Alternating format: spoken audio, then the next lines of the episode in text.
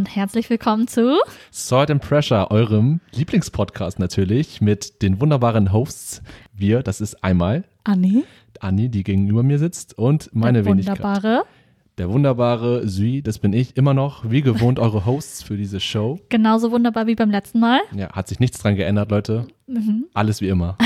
Und in dieser Episode möchten wir euch ein neues Segment unseres Podcasts vorstellen, und zwar Faszination Doppelpunkt.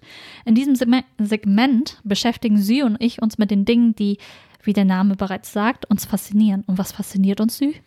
Im Grunde erstmal alles, aber wir wollten uns so ein bisschen spezialisieren auf, sag ich mal, gesellschaftliche Phänomene, die im Alltag, die unseren Alltag quasi ausmachen, die wir als normal empfinden und dementsprechend auch nicht weiter hinterfragen. Und dann könnte man sich aber überlegen, warum tut man das nicht? Man kann doch eigentlich alles mal hinterfragen und schauen, warum ist eine gewisse Sache einfach normal für uns? Warum ist es für uns nicht ungewöhnlich, dass wir XY tun oder XY mögen?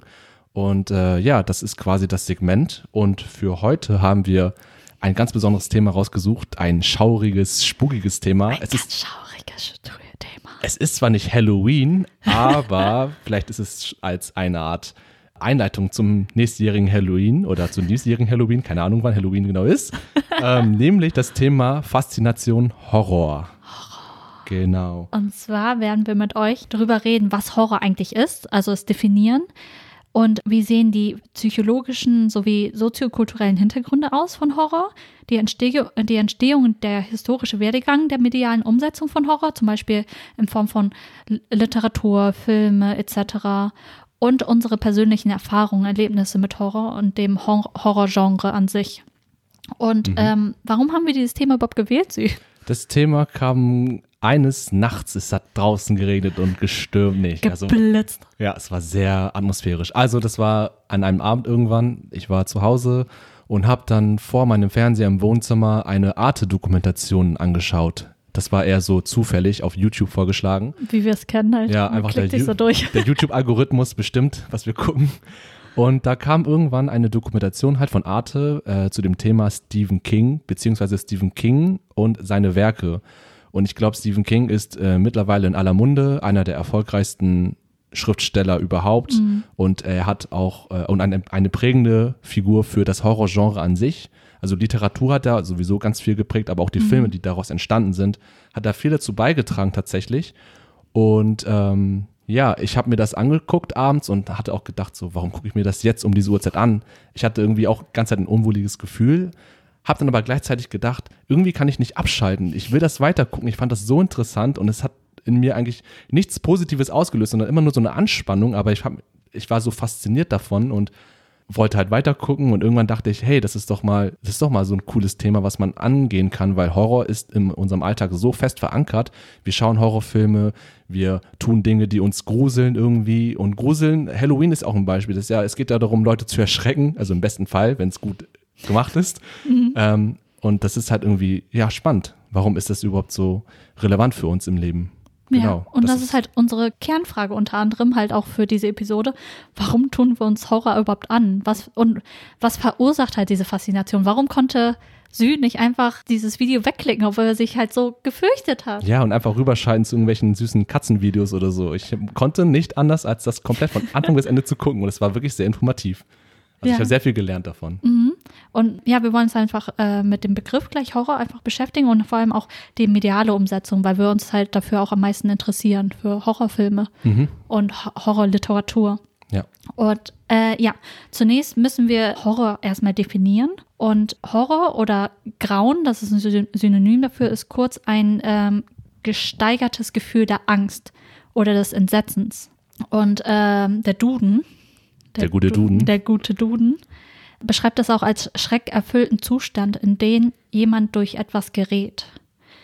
Und dieses Gefühl entsteht meistens in Verbindung mit etwas Unheimlichen, Übernatürlichen, also Paranormalen sozusagen oder etwas Ekeligem. Mhm. Okay. Und mit den kulturellen und psychologischen Aspekten von Horror befassen sich wirklich viele verschiedene Disziplinen. Zum Beispiel in der Religionsphänomenologie ist Horror oder das Grauen ein Teil der göttlichen oder dämonischen Erfahrung. Okay. Das gehört dazu. Ja. Ja. Und Freud zum Beispiel beschreibt es als Angst vor dem Verdrängten Unheimlichen. Er hat ja auch ein ganzes Werk dazu geschrieben, Das Unheimliche von 1990. Okay, von den verdrängten Unheimlichen. Ja. Also un das Unheimliche ist immer da und wir verdrängen das quasi? Oder? Das vor dem verdrängten Heimlichen okay. habe ich mich, glaube ich, versprochen. Vor dem so. Heimlichen. Okay, jetzt ist Ja. mir alles klar. Aber ich werde jetzt noch weiter drauf eingehen. Ja. Und ähm, vor allem, ich werde mich jetzt mehr auf die äh, persönlichkeitspsychologischen Aspekte von Horror äh, befassen. Mhm. Und zwar, wenn es um Horror geht, sind vor allem zwei Stichpunkte wichtig. Und zwar einmal die menschliche Neugierde und der Begriff Angstlust. Ich weiß nicht, ob du den schon mal gehört hast. Beide Begriffe schon mal gehört, ja. Ja, gut. Gehört nur, aber nicht weiter damit beschäftigt. Und die sind halt wichtig dafür, weshalb wir Horrorfilme so lieben. Und, und es ist halt auch sehr, es ist revolu äh, evolutionär bedingt, Okay. weshalb wir Horrorfilme lieben. Ähm, Neugierde ist das Verlangen und der Reiz, Neues zu erfahren und verborgene Sachen kennenzulernen. Und ähm, das ist ein Antrieb und das verleitet uns dazu, neue Sachen zu lernen. Und indem wir halt neue Sachen lernen, öffnen sie uns neue Chancen und wir gehen, äh, gewinnen neue Erfahrungen. Mhm. Aber nun ist es aber so, dass diese Erkundung und das Lernen von neuen Sachen oft mit Gefahren verbunden ist, weil man nicht auf ein Erfahrungswerk zurückgreifen kann. Den kann man halt erst erlernen oder den bekommt man halt erst durch diese Neugierde. Ja. Und bei der Angstlust ist es so, dass auf einer Angstphase folgen, nachdem man eine scheinbar gefährliche Situation überstanden hat oder bewältigt hat, ein lustvolles Erlebnis aufkommt. Okay, also fast schon so ein Verlangen danach, dass es nochmal passiert in Ja. der Intensität. Also wirklich so ein, so ein wirklich wie äh, eine sexuelle Erfahrung schon fast. Dieses Lusterlebnis ist halt so stark, dass man halt so eine gewisse unangenehme Situation überwinden möchte, um an dieses Ziel zu kommen, um an dieses äh, Gefühl zu, ähm, Zu gelangen. zu gelangen. Ganz Ja. genau. Und Angstlust spürt man, wenn man sich freiwillig einer Gefahr bzw. unangenehmen Situation aussetzt, die einer Person halt Angst einjagt oder die sie ekelt, aber dabei weiß, dass sie es bewältigen kann und dass alles am Ende gut gehen wird. Achso, Also, das, das genau. Wissen darf, dass es auf jeden Fall gut gehen wird, ist auf jeden Fall auch wichtig dabei. Es ist wichtig dabei bei der Angstlust. Okay. Und um diese Angstlust herbeizuführen, macht der Mensch halt verschiedene Dinge. Zum Beispiel unter anderem Horrorfilme gucken Mhm. oder Horrorromane lesen, aber zum Beispiel auch Mutproben. Wie zum Beispiel, es gibt ja ganz viele Jugendliche, die dieses S-Bahn-Surfing machen. Oder um, Ah, ja, ja, ich, so, ja. so ein, ein, wie heißt das nochmal, so dieses Ritual, um irgendwie in so eine Gruppe reinzukommen. Ja, So solche Sachen. Ja. Oder halt auch ähm, Abenteuersport. zum Beispiel Bungee-Jumpen oder Bungee sowas. Jumping, pa Para Paragliding, Ja. solche- so, so solche Sachen. Und bei diesen Sportarten zum Beispiel verlässt man sich auch auf seine eigenen Skills, weil man weiß, hey, wenn ich jetzt unerfahren wäre und wenn ich das machen würde, würde ich dabei sterben. Aber weil ich halt dafür trainiert habe oder weil ich meinen Körper kenne oder meinen Körper vertraue, weiß ich, ich, ich gehe drauf ein, also ich, ich äh, mache diesen Sport, aber ich weiß, ich vertraue auf meinen Körper und ich weiß, dass ich überleben werde. Mhm. Also diese hundertprozentige Gewissheit, Ja. die aber in, der Realität gar nicht vorhanden ist. Also es kann ja immer was passieren. Es kann ja immer was Ja. passieren, aber man äh, hat halt diese Gewissheit, äh, Vergewissheit. Mhm. Und dazu, zu dieser Angstlos, gehört zum Beispiel auch äh, Exhibitionismus. Mhm, Zum okay. Beispiel, wenn, wenn ähm, manche Menschen drauf stehen, halt in der Öffentlichkeit äh, Geschlechtsverkehr zu haben. Ja. Oder dazu gehören halt auch diese, heißen sie Flitzer? Flitzer? Die Im doch- Sportbereich meinst Im du? Sportbereich, die Ja. doch über, nackt dann übers äh, Fußballfeld rennen. Ja. Das gehört halt auch dazu. Und genau, als Zuschauer kann man auch so eine Angstlos erfahren, wenn man zum Beispiel irgendwelche Leute, äh, Leuten bei, beim Stunts, bei Stunts zuschaut, Mhm. wie die es machen, aber die haben halt eine Vergewissheit, so es wird schon irgendwie gut enden, aber man, man Ja. fiebert halt trotzdem mit. Ja. Es ist trotzdem ein gewisses Nervenkitzel, gewisser Ja. ähm, Reiz ist halt trotzdem da. Ja. Das gleiche ist auch, wenn ich dann auch in der Geisterbahn fahre, also der gleiche Effekt würde dazugehören, wenn ich in der Geisterbahn fahre ja, oder so. oder generell eine Achterbahn. ja, dieser Adrenalinpush, diese Angst. Mhm. aber man ist sich sicher, dass eigentlich alles am Ende gut ausgehen wird. Ja, weil Okay. der, der, Mensch will halt, indem er halt solche Situationen provoziert, auch eine Gegenwirkung provozieren. Zuerst befindet man sich in so einer Art Tal der Angst, Mhm. in so einem Tief, und danach ist man halt auf so einem Hoch. So ein Release, ne? Auch Ja, so ein Lusthoch. Erleichterung. Ja, und dabei werden halt so Stresshormone freigesetzt und man findet sich in so einem, in einer Alarmbereitschaft, aber danach in so einem Rausch, nachdem alles nachgelassen hat. Mhm. Ja, aber ey, das, äh, das erkenne ich auch wieder, weil wenn ich irgendwie im Freizeitpark mal vor einigen Jahren, ich war richtig häufig im Freizeitpark Mhm. und da gibt es auch diese ganzen krassen Achterbahnen und wenn man fertig gefahren ist, hatte man direkt wieder Bock auf eine neue, also die, eine, direkt eine nächste Fahrt mit derselben Fahrt, äh, mit derselben Achterbahn. Weil man so gehypt ist, ne? Ja, man ist gehypt und man ist so richtig ist süchtig genauso. geworden danach. Das stimmt. Also das erkenne ich zumindest in diesem Bereich wieder. Ja. Mhm. Diese Lust nach Angst oder diese Lust diese, nach diesem Erlebnis, weil man es auch überstanden hat. Ja, deswegen gibt es ja auch diesen Begriff, also das dieses Suchtverhalten ist auf jeden Fall dort zu erkennen. Und es gibt ja auch dieses, äh, diesen Begriff Adrenalin-Junkie, wo man wirklich wie bei Drogen halt abhängig davon wird, Ja. teilweise.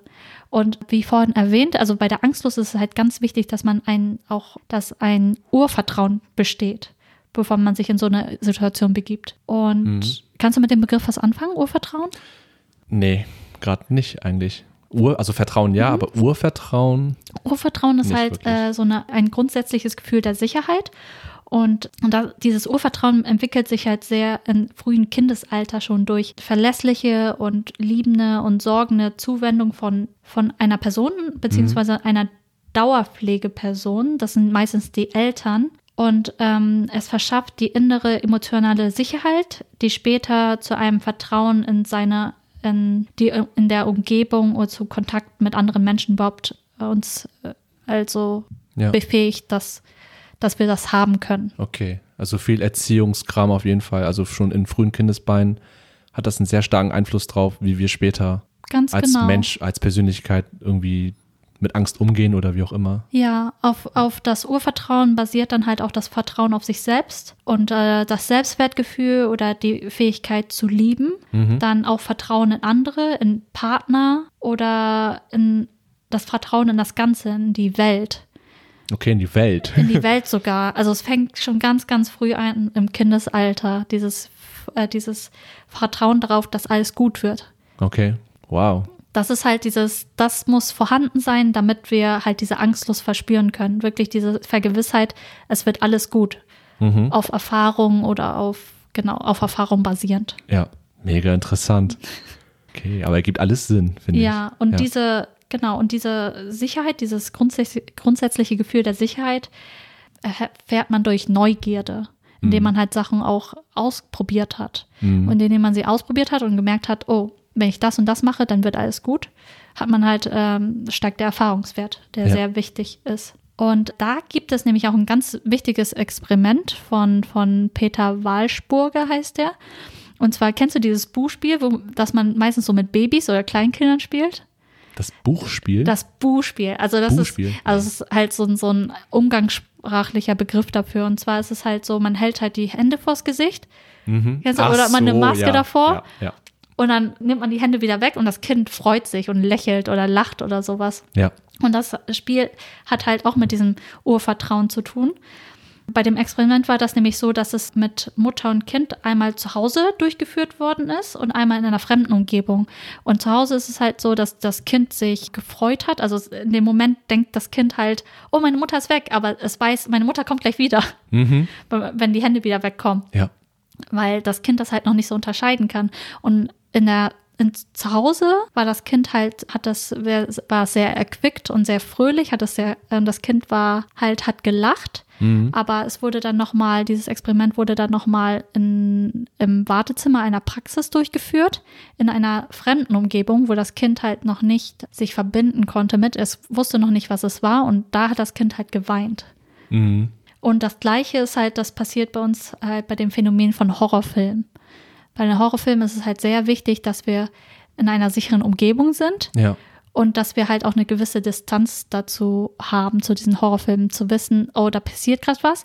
Und du steigerst dich halt so in diese Horrorfilme rein, dass du es halt schon fast mit der Realität verwechselst, aber du hast halt diesen ganz kurzen Schreckmoment. Ja. Danach weißt du aber, dass alles gut werden wird, weil dir das nicht passiert. Mhm. Also die Fähigkeit auch abstrahieren zu können, Mhm. zu wissen, okay, das ist Fiktion und nicht Realität und ich kann jederzeit quasi auch den Fernseher ausmachen und wenn es mir zu viel wird und immer diese Sicherheit zu haben und in der und zu. Hause zu sein, am best, bestenfalls irgendwie im eigenen Wohnzimmer oder Schlafzimmer und dann ist Oder im Kino oder sowas, also einfach in einem Ja. sicheren Raum. ja, Und du weißt, es wird alles gut. Und Mhm. die Sachen, die in dem Film äh, passieren, passieren dir halt nicht direkt.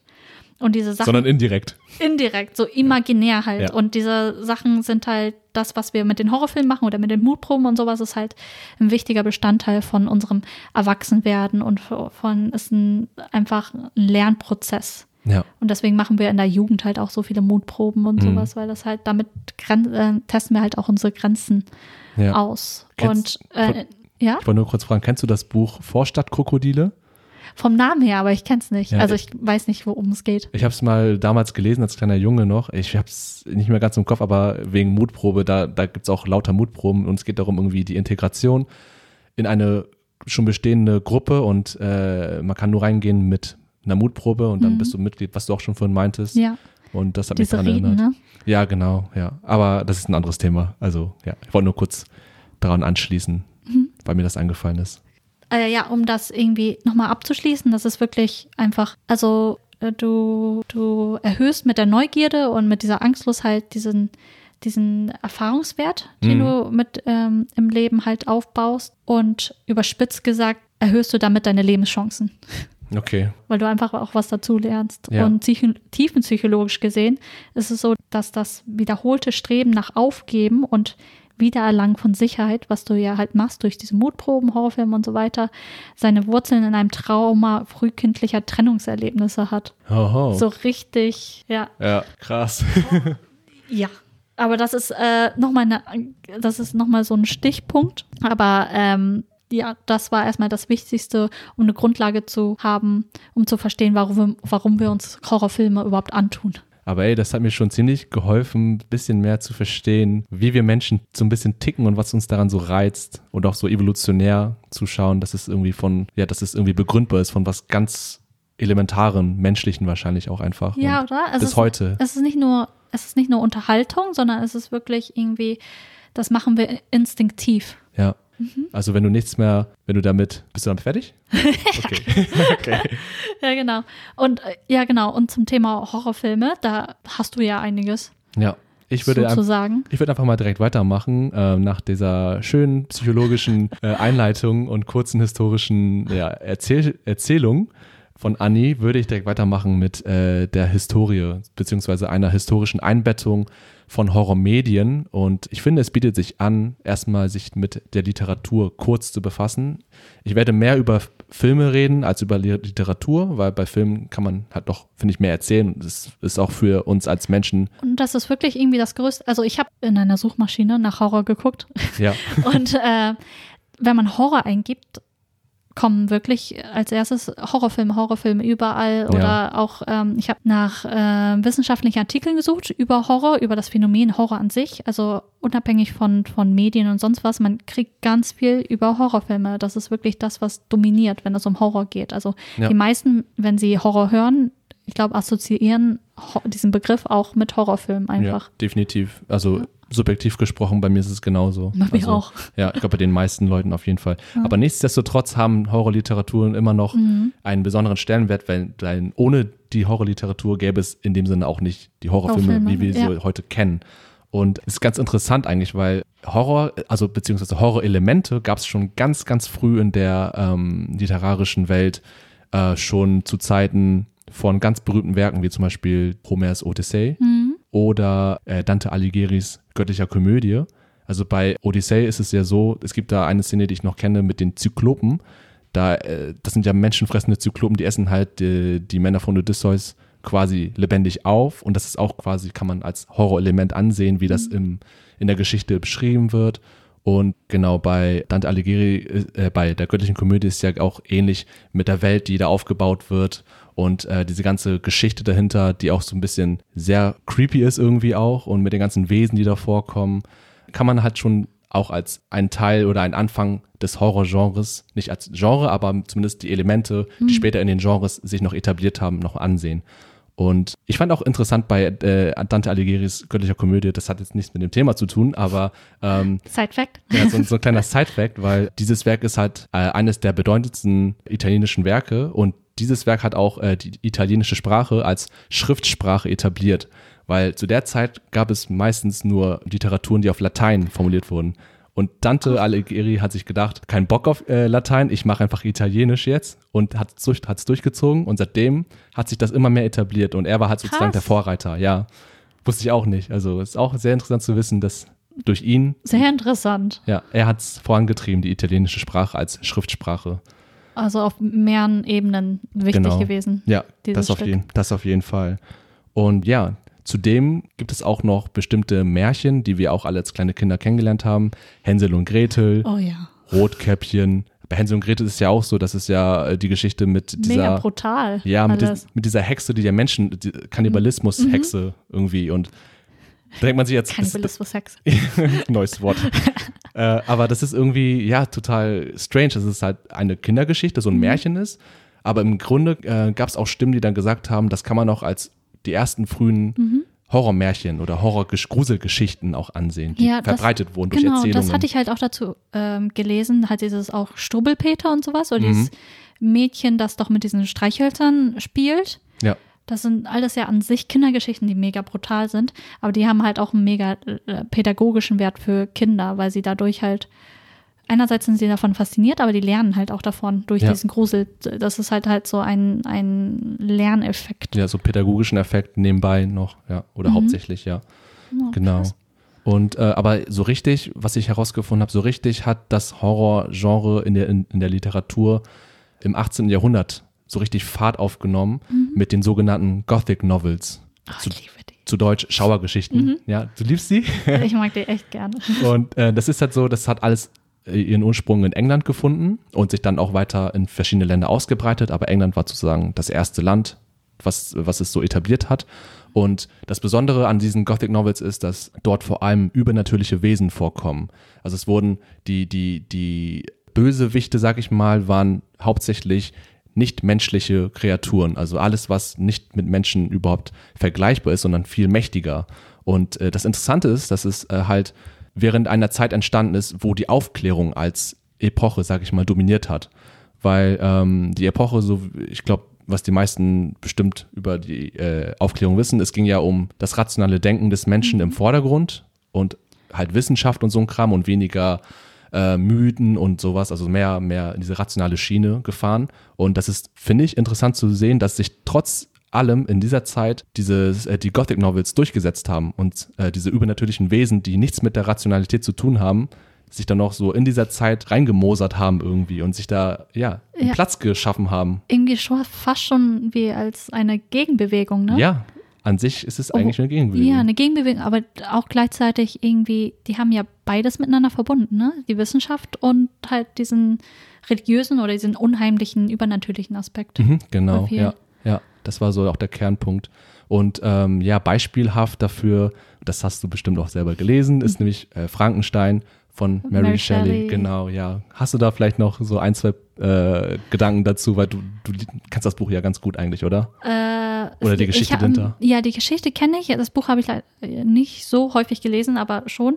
Ja. Aber ich finde ich find die Autorin selber einfach sehr, sehr beeindruckend. Mary Shelley, sie hat das ja sehr, sehr jung geschrieben. Ich glaube, sie war 18 oder so. Mhm. Und hatte dann mit 18 schon sehr viel erlebt und sie hat halt diese ganzen Erfahrungen halt in diese Geschichte gepackt. Und das Faszinierende finde ich einfach auch, dass bei Frankenstein es so ist, dass es ist ja Dr. Frankenstein und Frankensteins Monster. Monster, genau. Und dass das eigentliche Monster ja der Doktor war und nicht das Monster selber. Ja, der Twist quasi noch, oder? Ja, Die Message dahinter. Ja, und halt dieses, dieses, äh, diese ähm, Verbindung zwischen Naturwissenschaften und dieses übernatürliche, gruselige. Ja. Also ich habe das Buch auch noch hier, aber ich muss noch lesen. Aber ich freue mich schon darauf, es irgendwann bald zu lesen.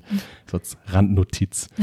Jedenfalls, um direkt weiterzumachen, ein weiteres Werk, was auch noch ja, relevant war für diese Zeit, aber einige Jahre später erst kam, war zum Beispiel Der seltsame Fall des Dr. Jekyll und Mr. Hyde von 1886, geschrieben von Robert Louis Stevenson. Und äh, das hast du mir auch mal zum Geburtstag geschenkt, unter Ja. anderem. Und äh, ich habe das Buch selber gelesen und fand das äh, echt cool geschrieben. Das war so das, eines der ersten Bücher, die so ein bisschen diese Stimmung Mhm. hatte. Das ist so, für mich hat es mehr was von einem Thriller, Kri- Krimi-Thriller. Ja. Aber trotz dessen hat es immer noch Horror-Elemente gehabt. Und Mhm. ich fand das interessant, wie das auch dort verpackt wurde und dass es auch so einen Vibe geschaffen hat, der mich gepackt hat, obwohl es nur Schrift ist. Und ich fand es echt interessant, weil ich habe davor nur Filme gesehen, Ja. die was mit Horror zu tun haben. Und das war meine erste richtige, glaube ich, Horrorliteratur. So. Thriller halt, ne? Und das Genau. kann man sehr gut, es ist ja relativ dünn. Also Ja. es kann man gut lesen. Ja. Und vielleicht von dem nächsten Autor habe ich jetzt nichts gelesen bisher, aber vielleicht sagt er dir was, nämlich äh, Edgar Allan Poe. Oh, da Weil- kenne ich nur dieses äh, mit dem Rahmen und diesem Nimmermehr. Mhm. Ich kenne da gar nichts, Es also gibt nichts so von viele, es gibt so viele so Anspielungen drauf, auch bei den Simpsons oder bei den verschiedenen Filmen halt mit diesem Rahmen. Mhm. Und ich glaube, das ist auch das Buch, wo, wo äh, irgendwie unter den Dielen irgendwie ein Herz pocht und man hört ganz halt so ein Wow. Herz pochen. Okay, Pochen. creepy. Aber ja, der, er war auch ein, äh, eine prägende Figur auf jeden Fall noch zu der Zeit. Mhm. Und ja, kommen wir dann auch schon zum 20. und 21. Jahrhundert, also zu Ja. unserer Generation, wo wir auch einiges mehr auch selbst erfahren haben. Da sind für mich persönlich zwei Namen besonders herausstechend, die den, das Genre wirklich super doll geprägt haben bis in die heutige Zeit. Mhm. Zeit, nämlich einmal H.P. Lovecraft mit dem ganzen, jetzt Entschuldigung für die Aussprache, Cthulhu-Mythos. Ähm, ich kann es nicht aussprechen, aber ich habe in der Recherche herausgefunden, dass das ein Wort ist, was auch eigentlich nicht aussprechbar sein soll. Es ist Also so ist intendiert. schriftlich. Genau, ja. Das soll ein Wort sein, was halt nicht vom Menschen eigentlich ausgesprochen werden sollte. Also nach H.P. Lovecraft. Pa passiert dann irgendwas? Ja, das, ist, das sind, äh, also das, der, diese ganze Saga mit den ganzen Monstern, diese ganzen fast fantastischen Wesen, die Lovecraft etabliert hat, die haben ja noch bis heute immer noch, ja, Filmemacher, sage ich mal, inspiriert, auch solch, auf solche Wesen zurückzugreifen und äh, diese übernatürlichen Wesen, wie schon während äh, der, in, der, in den Gothic Novels. Er hat das quasi nochmal aus meiner Sicht erweitert und Ja. noch ein bisschen abgespaceder fast schon Welche, gemacht. welche Wesen gehören nochmal dazu? Ich habe jetzt nur noch, ich, ich kenne noch dieses eine Wesen, also das, das sind diese tentakelartigen Wesen, wenn du sie kennst, aus dem Weltall. Also er hat ja diesen kosmischen Horror auch Hat er, etabliert. äh, warte, hat er nicht Dings da geschrieben? War er nicht äh, Krie- Krieg der Welten? Nein, war er nicht, ne? Mm, oh, warte. Nee, das weiß ich nicht. Krieg der Welten glaube ich nicht. Ich habe keine ich, ich bin mir nicht ganz sicher, ob er das gemacht hat, Bitte aber hasst uns nicht. ja, wir haben uns versucht zu informieren, aber manchmal haben wir auch keine genauen Daten dazu. Aber ja, nichtsdestotrotz ist Mhm. er auf jeden Fall ein, ein, eine, ja, eine richtige Koryphäe, sag ich mal, in dem Bereich. Und die zweite Person, die ich noch angesprochen habe, Stephen King natürlich. Seine Werke sind natürlich weltweit Stephen. bekannt. Ich sag nur S, Shining, Oh Carrie. Alles Bücher, die sich super krass verkauft haben und auch zu denen es Filme gibt. Und die Bücher haben halt so viele andere Filme inspiriert. Die Art, wie er Filme gemacht hat und die Art, wie nach den Büchern Filme gemacht wurden. Und ja, es Mhm. ist halt wirklich faszinierend, wie dieser eine Mann dieses ganze Horrorgenre nochmal auf ein hohes neues Ja. Level gebracht hat. Er ist Und heftig. das wird auch so bleiben. Allem, er schmeißt wirklich, er schießt jedes halbe Jahr einen neuen Roman raus und die sind so fett, die Bücher. Ja. So, so krass. Also Ja. zur S kenne ich auch noch, ey. Zur S habe ich eine sehr, sehr besondere Verbindung, weil Ja. ich wirklich eine, wegen S eine Clownphobie habe. Kolrophobie heißt das. Wie heißt das? Kolrophobie. Okay, hör ich zum ersten ich Mal. habe, es, es gibt ja einen Begriff zu jeden, äh, jeder Art von Phobie. Ja. Und es hat halt damit angefangen, dass ich, ich weiß nicht, wie alt ich war. Ich glaube, ich war acht oder neun oder so. Und meine Schwester ist ein bisschen älter und dann hatte sie ihre coolen Teenage-Freunde äh, eingeladen zu Hause und sie wollte halt, dass sie ihre kleine Schwester nicht nervt. Und dann hat sie mich in mein Zimmer äh, gesteckt und meinte, hey, ich habe einen Film ausgeliehen, guck dir den mal an. Ich sitze auf meinem Bett, sie packt die Kassette rein und es war S. Und dann Oh später, mein Gott. und ich habe alle beide Teile auch gesehen und danach war es vorbei. Wie alt warst du da? Weißt du das Ich noch? sehr, sehr jung. Ich weiß nicht, wenn meine Schwester, äh, ich glaube, wenn meine Schwester 13 war, war ich, glaube ich, sechs. Alter. Ungefähr sechs oder sowas. Mit sechs. Mit ein, dann steckt sie mich in ein Zimmer mit einem kinderfressenden Clown. What? Bis heute, ich habe so Angst vor Clowns. Wirklich, wirklich, richtig. Total richtig verständlich. Aber das ist ja Wahnsinn. Ich fange an, wenn ich einen Clown, äh, fange an zu weinen, wenn ich einen Clown sehe. Das ist Puh. schlimm. Ja, also es und ich, eine sehr spezielle, lebenslange Verbindung zueinander. Krass, ey. Danke, Stephen King. Ja, Stephen King, bester Mann. Bester Und, Mann. dank, und danke an deine Schwester. Ja, auf jeden Fall. Also Stephen King, ja, sein, seine Horrorromane sollen sehr gut sein. Also ich habe bisher keinen davon gelesen. Er hat ja aber auch viele andere Romane, die nichts mit Horror zu tun haben. Aber er ist echt, echt krass. Ja.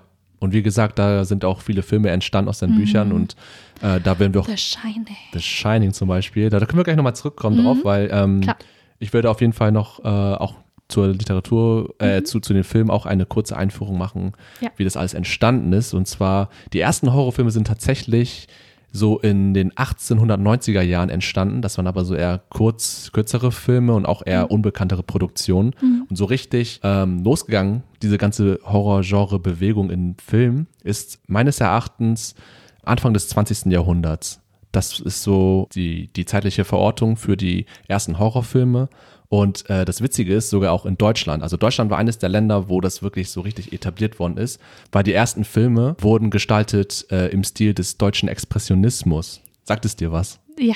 Ja, okay. Ein also, bisschen. Ja, ein aber bisschen. Äh, erläutere. Ja, also ich habe auch nicht jetzt so tief reingeschaut, was es genau ähm, mit sich bringt, aber zumindest in den Filmen wurde das dann anhand des deutschen Expressionismus so inspiriert, dass die Filme damals zum einen auf surreale, groteske Kulissen gesetzt haben. Also alles, was nicht im Alltag wirklich vorhanden ist und was halt nur in diesem in, in Film, in, in der Fantasie besteht.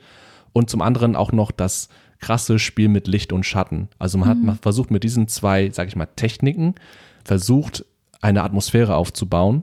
Und das ist, wie gesagt, im Stil des deutschen Expre Expressionismus dann so angelehnt. Das ist so der Zeitraum Passt gewesen. ja. Also vor allem wegen Schwarz-Weiß-Film, dass man da mit viel arbeiten musste Ja. und sowas.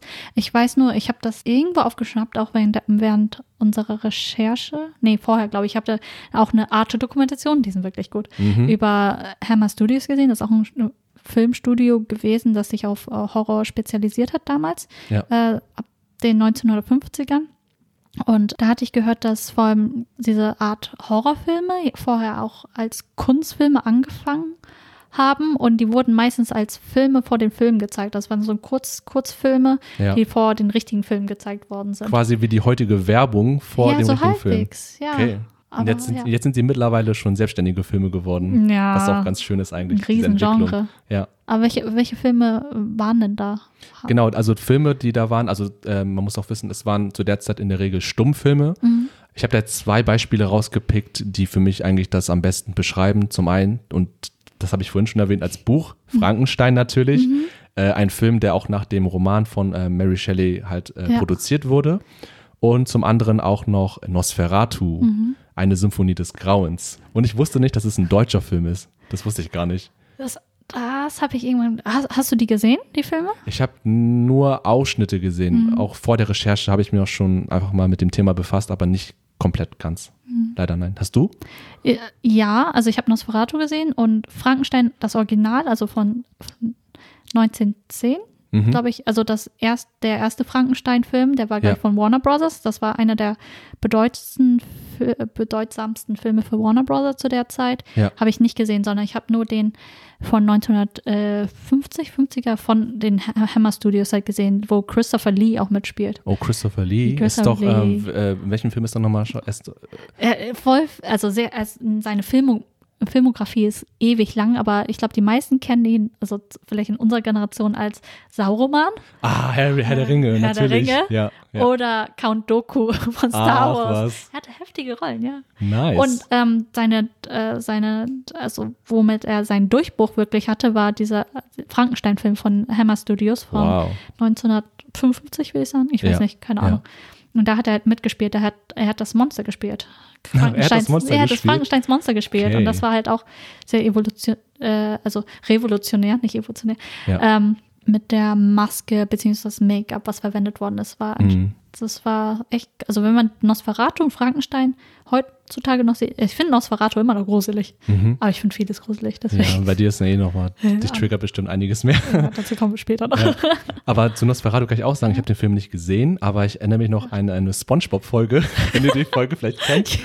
Das ist so eine Folge, die ist auch eh schon gruselig aufgebaut und äh, Spongebob ist da halt auch in der krossen Krabbe und muss da Nachtschicht machen und am Ende, ganz am Ende der Folge, weil das Licht flackert die ganze Folge immer, wird immer an und ausgemacht und dann dachten sie, sich- dachte sich Spongebob, ja, woher kommt dieses flackernde Licht? Und ganz am Ende gibt es einen Schuss, so einen Kameraschuss auf Nosferatu, wie er da steht an der Tür und Licht an- Lichtschalter ja, an. und dann noch, wo er noch grinst, so, das ist so richtig lustig gemacht. Ich, oh, ich glaube, ich erinnere, er ist öfters bei Spongebob gewesen, oder? Nosferatu, ich weiß es nicht mehr. Ich weiß gar nicht mehr, also ich kenne auf jeden Fall aus, aus der Folge und da sieht man auch schon diesen popkulturellen Wert einfach Ja. nur, wie krass Nosferatu als Figur und auch als Film damals immer noch heutzutage ja, rezitiert wird, aufgegriffen wird in verschiedenen Medienformen. Ja, ich weiß nur, dass äh, Nosferatu, also äh, auch bei den Simpsons, Mr. Burns ganz oft mit, mit Nosferatu halt ergibt verglichen wurde. ja. Ergibt Es Sinn. gibt da Und Parallelen. ich habe, wenn ich an Nosferatu denke, denke ich halt auch an so Filmausschnitte, ganz berühmte Szenen, wo man einfach nur seinen Schatten sieht. So richtig, Mhm. sein, sein Profil ist wirklich deutsam mit der Glatze, mit der großen Nase, mit den langen Fingern und Ja, richtig dünn und sowas, das verbinde ich mit Nosferatu auch. Ja, ist auf jeden Fall sehr intensiv gewesen, die Filme. Und äh, jedenfalls gab es auch noch ähm, eine filmische Weiterentwicklung, halt in den 1930er Jahren, wo dann auch äh, vertonte Filme dann zum ersten Mal auch so richtig auf den Markt gekommen sind. Und äh, durch die Vertonung gab es natürlich auch mehr Handlungsspielraum oder Möglichkeiten, Horror noch im immersiver zu gestalten. Und für mich, was ich auch äh, in meiner Recherche gefunden habe, sind gerade zwei Filme prägend für diese Zeit. Und ich muss schon wieder halt nochmal Frankenstein erwähnen, weil es gab dann in der Zeit noch einen Frankenstein-Film und dazu noch einen Dracula-Film. Und beide sind von 1931. Und ich kann nur dazu sagen, dass bei Dracula ich halt die Vermutung habe, weil der Film von 1931, dieser Dracula, der hat ähm, Dracula nicht so dargestellt wie Nosferatu. Also ganz anders. Der Dracula in dem Film, also der ein Vampir, ist sehr attraktiv. Ganz romantisch romantisch, dargestellt, ne? Und ganz anders halt, als, äh, als es noch Nosferatu war. Und ich habe da die leise Vermutung, dass irgendwie dort vielleicht die ersten Anfänge waren, dass man Vampire so dargestellt hat. Mhm. Wenn man heutzutage guckt, Vampire sind ja generell So eher dargestellt. attraktive Wesen irgendwie und genau nicht mehr dieses gruselige, skurrile und, Ganz genau. und nicht mehr menschenartige. Die werden auch sehr als sehr jung dargestellt. Also Nosferatu war ja echt wirklich, man hat so das Alter gesehen, er ist ja schon fast zerfallen sozusagen. Mhm. Ist dahin gerottet und heutzutage, wenn man an Vampire denkt, Twilight oder so, Ja, ganz genau. denkt Twilight man ist ein halt an so einen wirklich jungen, agilen Vampir, ja. der auch immer, komischerweise auch sehr, immer sehr sexuell, also man ähm, verbindet mit Vampiren oder mit Dracula auch sehr, immer sehr stark so Sexualität Mhm. und dieses Befreitsein, dieses, diese Freiheit von der Gesellschaft, was auch immer. Man, die werden auch oft als bisexuell dargestellt, also die, dass sie irgendwie ähm, sexuelle Beziehungen zu beiden Geschlechtern haben oder zu allen Geschlechtern Ja. sozusagen. Ja. Und dazu habe ich auch ein sehr informatives Video gesehen, äh, was ich auch empfehlen kann. Das, da geht es äh, von The Take auch. Das ist einer meiner Lieblings-Channels. Auf YouTube. Auf ne? YouTube, genau. Da hatte ich dir auch ein paar Videos geschickt. Ja. Und da befassen sie sich auch mit dem Phänomen, diesen sexy Vampir sozusagen und nehmen das auseinander, wo, Ah. wo wirklich dieser Twist später war oder wo, wo das herkommt, warum wir halt dieses Monster an sich, dieses animalische Monster so, so romantisieren. Ja. Weil irgendwie ist es ja echt, echt nur bei äh, Dracula oder bei Vampiren passiert, glaube ich. Mhm, Habe ich auch das Gefühl, Ja. ja. Oder vielleicht so halbwegs noch ein Werwolf. Ja, so, Werwolf, du. ja, da kann man auch wieder Twilight ranziehen. Twilight. Ja, ja, das auch noch. Aber Vampire sind so das typische Beispiel dafür, wie eben solche übernatürlichen, eigentlich anfänglich gruseligen Wesen und Mhm. Ja. menschenfeindliche Wesen auch so vermenschlicht und humanisi humanisiert und ebenso romantisiert Mhm. Ja. werden, wie du schon meintest. Und ja, das Interessante ist, weil zum Beispiel direkt zehn Jahre danach, Mhm. 1941, gab es zum Beispiel den Film Der Wolfsmensch, ähm, Ah. wo auch dann zum ersten Mal, würde ich sagen, Werwölfe so auch popkulturell etabliert wurden und so, ein, äh, da, dass es dort eine Einführung gab. Mhm. Und das war auch dann die Phase, ich glaube einige Jahre danach, wo dann auch die ersten Filme angefangen haben, wo man sich gedacht hat, warum haben wir eigentlich nur ein übernatürliches Monster im Film? Lass uns doch einen Film machen, wo wir mehrere Monster einfach in einen Film zusammenpacken und einen Plot daraus machen. Das heißt, da entstanden die ersten Filme zwischen Vampiren und Werwölfen und der Konflikt zwischen diesen übernatürlichen Wesen. Also Beispiel wieder, Twilight eigentlich. Ja, stimmt. So. Twilight. So, Twilight ist irgendwie überall vertreten. ähm, und ich habe mir da, oder wir haben uns auch im Vorfeld gedacht, okay, Werwölfe, Vampir ist auch eigentlich eine spannende Frage. Du kannst dir mal vorstellen, ich zwinge dich jetzt dazu, aus zwei Gläsern zu trinken. Ein Glas ist mit rotem Saft. Das ist für so, so ein Vam- Vampirsekret. Das andere ist Sekret. oder, ist oder Vampirsaft. Das andere ist so ein blaues Getränk, was, mit, was dich zu einem äh, Werwolf machen lässt. Und du musst dich jetzt entscheiden, ich zwinge dich dazu, was würdest du wählen und warum? Hast du da vielleicht Vampire, immer Vampire. Mhm. Also wenn das wirklich um Horror, Vampire waren schon immer mein, ich weiß nicht, woher diese Faszination kommt. Also wahrscheinlich weiß ich schon, aber ich würde ein Vampir sein wollen. Weil irgendwie Vampire, damit verbinde ich halt vor allem diese Eleganz, Ja. auch Eleganz, diese auch Rationalität, irgendwie auch wissenschaftlich, Mhm. irgendwie, dass die irgendwie wissenschaftlich aktiv sind, was vielleicht auch komplett irgendwie ein Trugschluss ist, aber äh, ja. Aber das Gefühl habe ich auch, ja. Und halt, die sind rationaler. Also die haben meistens einen sehr klaren, also das Bild, was ich von Vampiren habe, sehr klaren Verstand, wohingegen halt äh, Werwölfe oder diese Wehrmenschen halt sehr, die meist, der Plot ist ja meistens so, dass sie dann irgendwie gebissen worden sind von einem anderen Werwolf und dann, wenn der Vollmond ist, verwandeln sie sich in einen, in einen Werwolf Ja. und können das nicht kontrollieren. Ja. Sie können halt, sie haben keine Beherrschung mehr über sich selbst. ja. Und das mag ich nicht. Ja, nee, lieber Selbstkontrolle wahren. Aber, Ja. aber aus denselben Gründen ist es bei mir genauso. und ich hab auch, ewige Schönheit oder sowas, Vampire und ja, aber das denke ich mir halt auch. Bei, Äh. ich würde auch Vampir, also Mhm. lieber ein Vampir werden, wenn ich müsste. die müsstest. Es ma- Aber selbst wenn du nicht müsstest, würdest du ein Vampir werden wollen? schwer zu sagen. Ich finde Menschsein auch nicht so schlecht. Also Vampir sein hat ja auch gewisse Nachteile, Auf jeden Fall. aber auch Fort, also die Vorteile sind auch sehr attraktiv, also Ja. attraktiv, weil äh, man ist halt auch übernatürlich stark, Mhm. also viel stärker als ein normaler Mensch. Ähm, man kann sich verwandeln und schnell als Fledermaus irgendwie von A nach B fliegen, Abhauen. Mhm. abhauen, unerkannt. Und ähm, Aber das können ja auch nicht alle Vampire. Ja, Die in Twilight konnten das nicht. ja, okay. Ich habe also dieses Bild, was ich habe im Kopf, das ist so, so ein Standard, eine Standardfähigkeit von Vampiren. Ja, aber habe ich auch im Kopf. Ja. Und äh, sie sind unsterblich, Ja. wobei das persönlich für mich nicht unbedingt ein Vorteil ist, weil Mhm. Ich stelle mir ein, ein, ein ewiges Leben stelle ich mir auch sehr krass Ein- vor und einsam auch auf Dauer. Ja, halt dieses ewig Leben nur unter bestimmten Bedingungen. Also es Ja. halt, gibt ja auch voll viel Freiheit, weil du alle Zeit der Welt hast für alle verschiedenen Sachen. Wenn du zum Beispiel, weiß ich nicht, irgendwas über irgendwas studieren willst, wenn du äh, irgendwie was lernen willst, dies und das, die können sich halt ewig, die haben ewig Zeit, um sich Wissen anzueignen. Mhm. Dadurch auch, glaube ich, diese, dieser Intellekt dann. Ja.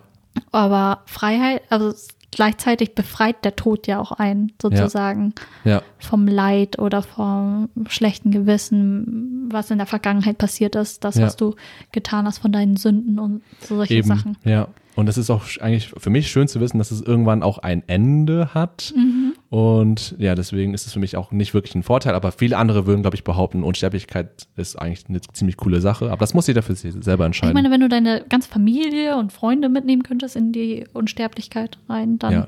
Dann vielleicht. eventuell, aber das würdest du denen ja auch nicht antun wollen. Ja, genau. Das ist halt auch immer dieser Konflikt bei Vampiren, Vampirfilmen, wenn sie irgendwie so einen Partner sich schaffen wollen, wie äh, Draculas Braut. Draculas Bräute hat ja immer irgendwie mehrere Frauen da, Ja. dass du dann halt für die andere Person so halbwegs entscheidest, dass sie ewig leben Mhm. soll, obwohl sie es vielleicht nicht will. Ja. Also sehr konfliktreich auf jeden Fall. Also man merkt, ein Leben als Vampir wäre auch mit vielen ja, Ja. Problemen und Gefahren vereint, aber auch als Werwolf natürlich auch. Und, Ja, und das Ding ist, wel- was für eine Art von Vampir bist du? Kannst du tagsüber herumlaufen Das ist die Frage, weil ich habe äh, oder verbrennst du dann? Ich habe nämlich ge- äh, auch gelesen, dass es äh, Vampi äh, die äh, Vampire so interpretiert werden können, dass sie, wenn sie im Tageslicht unterwegs sind, Mhm. verlieren sie quasi nur ihre Fähigkeiten und sind dann ein normaler Mensch. Und abends in der Dunkelheit generieren sie wieder ihre Kräfte zurück. Das wäre cool. Das wäre natürlich perfekt, aber äh, es gibt auch natürlich auch, auch Darstellungen von Vampiren, wo es nicht so ist, wo dann diese, das Sonnenlicht super doll wehtut und dich vernichten kann. Wie bei Buffy damals. So, Ich ja. weiß nicht, ob du es gesehen hast, Nee, hab aber ich, aber ich habe schon gehört. Ja, wo die dann in der, die verbrennen dann. Oder du, wie bei Twilight, glitzerst du einfach nur und die Menschen erkennen, dass du ein Vampir bist oder Du bist wunderschön und fancy und Ja, wie glit- Glitzer. Diamanten und keine Ahnung. Was für ein Problem, ey. Ja, Luxusproblem.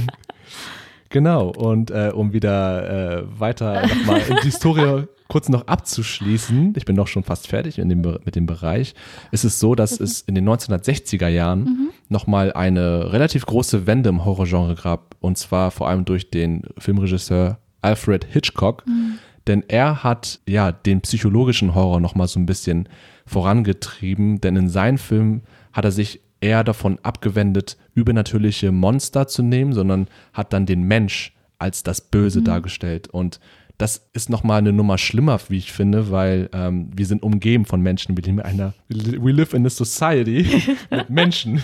Und zu wissen, dass Do we? ja, ich glaube schon. Und jedenfalls ist es so, dass durch diesen Wandel halt der Mensch im Vordergrund steht und der Mensch kann gut und eben auch böse sein und zu grausamen Akten hingeleitet werden. Und beispielhaft dafür ist zum Beispiel der Film Psycho. Klar. Psycho, ja. Und vor allem, du kannst dich auch selber, also nicht nur andere Menschen, sondern wie du dich selber mit dieser Person identifizierst. Jeder hat was Gutes und was Schlechtes in sich. Ja, diese Dualität in uns selber, dass wir ja, Mhm. Ja. nicht eine Sache sind, sondern es ist eine ganze Mischung irgendwie. Stimmt, bei Psyche war das wirklich so, man, alles wurde nur impliziert. Man hat das gar nicht richtig gesehen, wie zum Beispiel diese berühmte Duschszene. Mhm. Da war das auch so, man hat nicht gesehen, wie sie abgestochen worden ist, sondern man hat nur das Messer gesehen, man hat sie schreien gesehen und dann Ja. halt so Sch- Schatten oder was auch immer, ich weiß es nicht. Ich Man, weiß auch nicht mehr ganz genau. man hat dieses halt dieses Gore, diese, diese Blutrunst nicht, Mhm. nicht gesehen. Ja. Das war nicht so im Vordergrund, aber Nee. trotzdem wurde so eine krasse Atmosphäre geschaffen, Ja. dass es Diese trotzdem einen mega gebannt hat. Spannung halt. Ja. Und dadurch sind auch halt Filme entstanden, die halt äh, den Menschen zentriert haben als das Böse, äh, Mhm. als das personifizierte Böse, wie zum Beispiel Texas Chainsaw Massacre, Halloween. Halloween, ja, einfach nur, wo quasi Also- Psychopathen eigentlich unterwegs sind und Menschen jagen und töten. Und Mhm. das ist halt so das Gruselige daran, wie gesagt, dass Menschen eben, dass wir nicht sicher sind vor uns selbst, fast schon. Ja. Das hat dann nochmal so ein bisschen gepusht, würde ich sagen. Ja so ein Psycho-Thriller halt so, ne? Ja, genau. Auch so ein krasses Genre eigentlich des Horrors. Mhm. Ähm, und ja, zum heutigen Horror kann man noch sagen, es ist äh, relativ schwer, noch eine Richtung festzustellen. Also es sind sehr viele Genres, also Subgenres vertreten, also verschiedene Arten, wie man Horrorfilme produziert und wie Horror äh, gemacht wird. Und ich finde es eigentlich auch eine schöne Entwicklung, weil dann hat man natürlich eine ganze Bandbreite und jeder kann sich dann was rauspicken, wo man sich dann noch am wohlsten fühlt, in Anführungsstrichen, was Ja. man noch selber gucken kann, ohne direkt auszurasten. Und ja, es ist, es sind sehr viele Filme dabei und äh, wir werden auch später dazu noch kommen, irgendwie ein paar Filme nochmal beispielhaft an unseren Erfahrungen zu knüpfen und zu nennen und vielleicht habt ihr auch noch selber damit Verbindung. Genau. Aber das war es schon mal zu der historischen Einordnung. Ich hoffe, das war zumindest bis hierhin sehr informativ für euch. genau. Und Um jetzt weiterzumachen, du hattest ja gerade schon mit unseren persönlichen Erfahrungen, wir haben ja schon ein bisschen einen kleinen Einblick gegeben, was wir geguckt haben oder was wir gucken. mhm. Und ja, wie sieht das denn mit unseren persönlichen Erfahrungen mit Horror aus? Vor allem mit auch, äh, Horrorfilmen halt. Mhm. Also ich kann schon mal sagen, ich gucke generell keine Horrorfilme, weil meine Psyche einfach zu schwach dafür ist, weil ich, ich, die Bilder von Horrorfilmen, die bleiben ewig in meinem Kopf. Also Ja. für mehrere Wochen noch und das, das macht mich kaputt. ja, same. Und ich, ich weiß noch, als ich, also das ein Horrorfilm, der mir sehr stark im Kopf geblieben ist. Und ich wusste auch nicht, dass ich den gucken würde, weil meine Fre äh, wir hatten einen Filmabend, meine Freunde haben einen Film ausgeliehen und ich dachte, okay, lass uns einen Film gucken. Das war Saw. Und ich, Mm, ich gucke sonst keine Horrorfilme ja. und dann lief er da und ich, ich konnte mir für zwei Wochen nicht vernünftig die Haare föhnen. Also wirklich, weil ich meine Haare immer über Kopf föhne und dann sehe ich nichts. Und dann habe ich mich immer in die in die Ecke von meinem Zimmer gesetzt und mir die Haare geföhnt, weil hinter mir nichts sein konnte und ich hatte alles vor mir halt vor Augen. Ja. Das war schlimm. Oh, Saw, da, da sagst da nennst du gerade einen Film, ey, weil bei Saw ist auch, das ist für mich der Film, wo ich, den ich auch mit Horrorfilmen assoziiere am meisten. Ich weiß nicht, was ist, was ist bei dir der Film, wo du am meisten denkst, wo, wo du sofort denkst an Horror? Was ist für dich so der, der Also wenn prägende ich, Film? wenn ich Horror höre, welchen Film ich an, äh, an welchen Film ich als erstes denke, ja, genau. sozusagen. Ja, Ich glaube Halloween. Halloween, okay. Halloween ist so für mich so ein richtig typischer Horrorfilm, sehr klassisch ja, auf jeden Fall. sozusagen. Ja, Mhm. aber dann halt auch die, ich glaube die späteren erst, die sind glaube ich in den 90 Anfang 2000 herausgekommen. Mhm. Nicht der erste mit Jamie Lee Curtis, das ist ja der erste, der Klassiker sozusagen. Okay. Ja, Halloween. Ansonsten äh, Scream. Scream, ja. Aber das Ding ist, Oh, mein Scary Movie, ey. ich glaube, Scream kann man mittlerweile gar nicht mehr ernst nehmen durch Scary Movie. Ja, das ist für mich, ich, ich, ich dachte auch irgendwie lange Zeit, dass Scary Movie der Originalfilm ist. Und Scream ist halt das Original, das schon gruselige gemachte mit äh, brutalen Morden und so weiter, aber Scary Movie hat für mich äh, Scream irgendwie, durch, durch Scary Movie habe ich erst ein Bild von Scream bekommen irgendwie. Und Scream war irgendwie lange Zeit gar nicht für mich relevant. Und irgendwann so, ha, okay, da gab es ja noch einen Film. Ach, von dem Film ist das, das ist das Original eigentlich. Das wusste ich lange Zeit gar nicht. Aber Ich glaube, den meisten geht es so. Die haben Ja. halt wirklich nur dann Scary Movie im Kopf. Vor allem, es gab ja auch viel mehr Scary Movie-Teile als Scream-Teile. Glaube, mittlerweile. Mittlerweile schon zu viele fast schon. Ja, aber das Ding ist, damals, also damals habe ich als Kind welche geguckt, also im Fernsehen liefen ja ab und zu Horrorfilme, Mhm. aber das war mehr wirklich die Neugierde.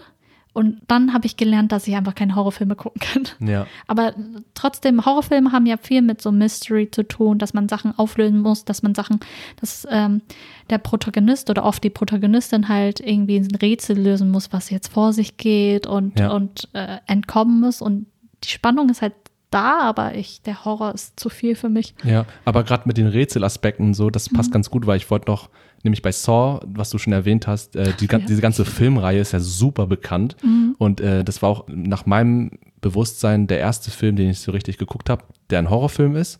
Und das war auch noch mit viel zu jungen Jahren, ich glaube mit 12 oder 13, ich weiß nicht mehr. so Leute, guckt ja. euch solche Filme nicht, am besten nicht an. Aber wir sind, Bestimmt hast du die mit deinen Freunden geguckt. ja, das war auch mit äh, zwei anderen Freunden zusammen. Noch. Wir haben aber, Ich kann mir schon vorstellen, wer. ich, ich glaube, das war sogar eins, zwei, drei oder eins und zwei zumindest.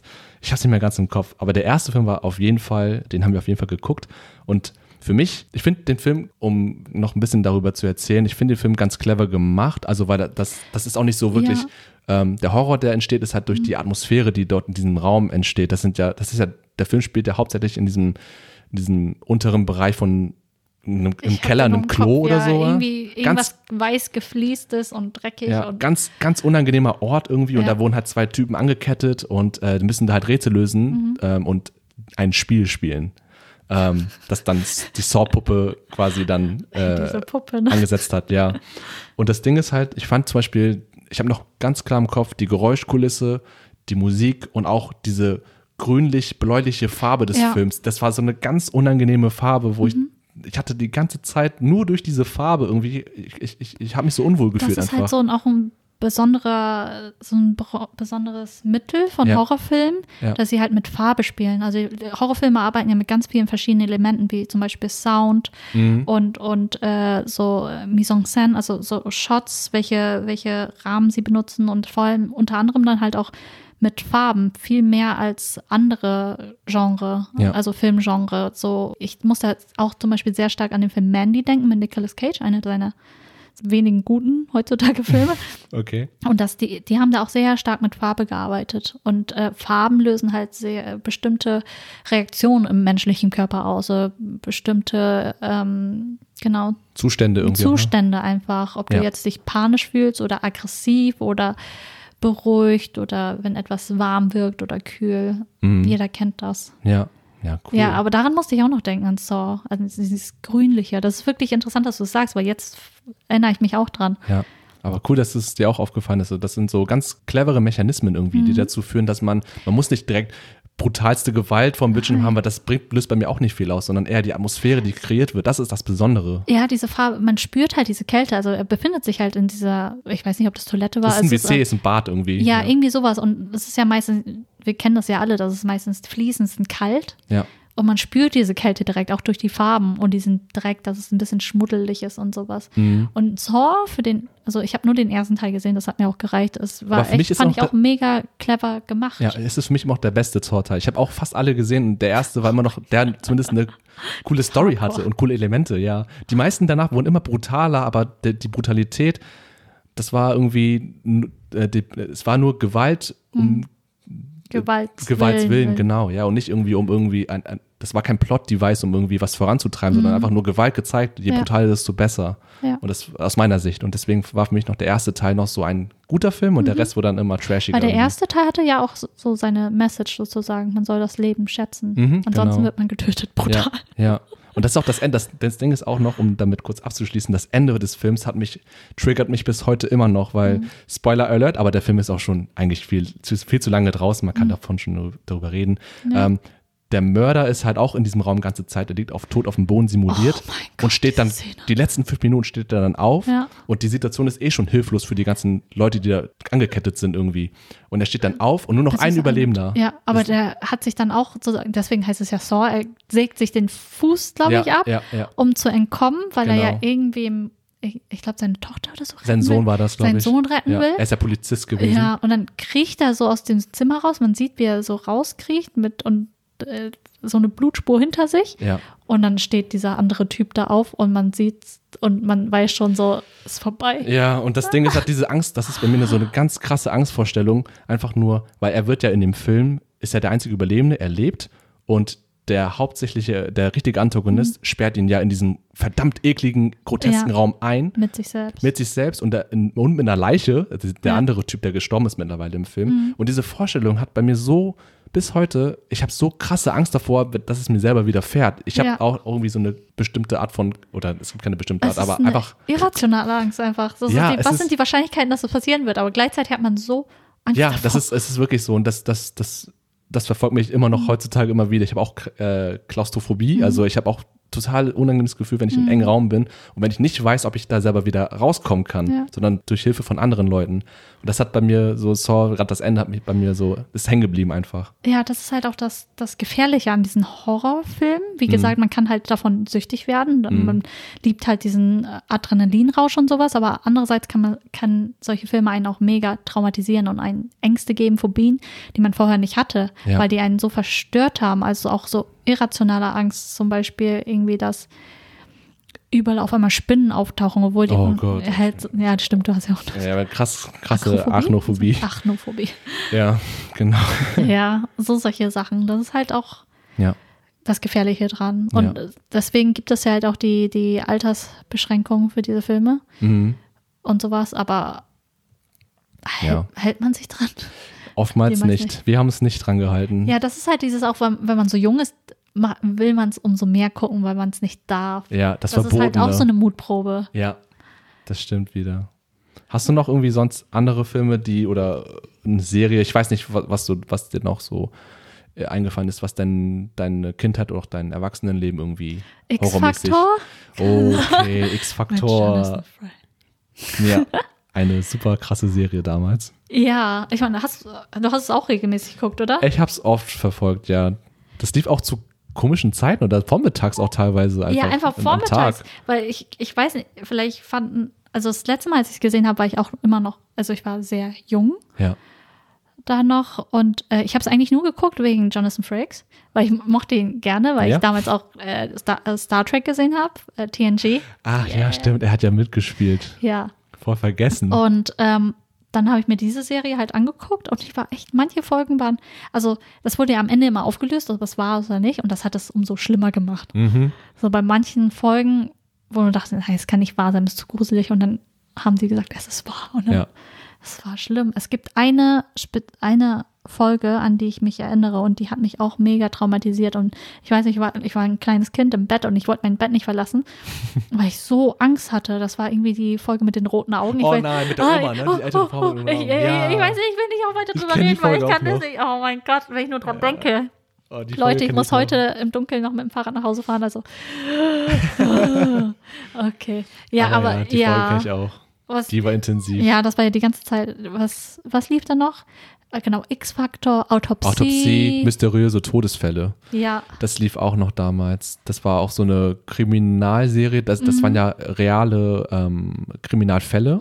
Und das Krasse an der Serie war, ist, dass ähm, sie auch in der Serie dann ähm, reale, also echte Dokumente oder auch echte Bilder der Fundorte und so weiter gezeigt, äh, gezeigt haben. Und manchmal sind es einfach auch super eklige, verlassene Orte und ich weiß nicht, ob Leichen gezeigt wurden, das weiß ich gerade gar nicht, aber Mhm. die Shots in, dem, in der Serie, daran kann ich mich noch erinnern, die waren auf jeden Fall sehr grotesk und sehr creepy. Ja, da haben sie auch ganz viel mit Farben gearbeitet. Aber vor, vor allem, was, womit sie gearbeitet haben, war auch der Sound. Ja. So ganz doll hat es einen beeinflusst oder wie man sich gefühlt hat. Und Ich die hab- Musik auch noch die ganze Zeit. Ja, immer. man erinnert sich daran. Und äh, halt, ähm, Horrorfilme arbeiten halt auch sehr stark mit Sounds. Zum Beispiel Mhm.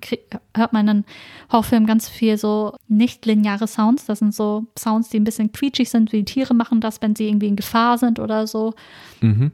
Oder zum Beispiel auch, was viele Horrorfilme auch benutzen, sind so Infrasounds, so Infrageräusche. Das sind so Geräusche, die sehr, sehr, sehr, sehr tief sind und die werden von, von vom menschlichen Gehör meistens gar nicht wahrgenommen. Die, wir hören die gar nicht, sondern der, aber der Körper fühlt es.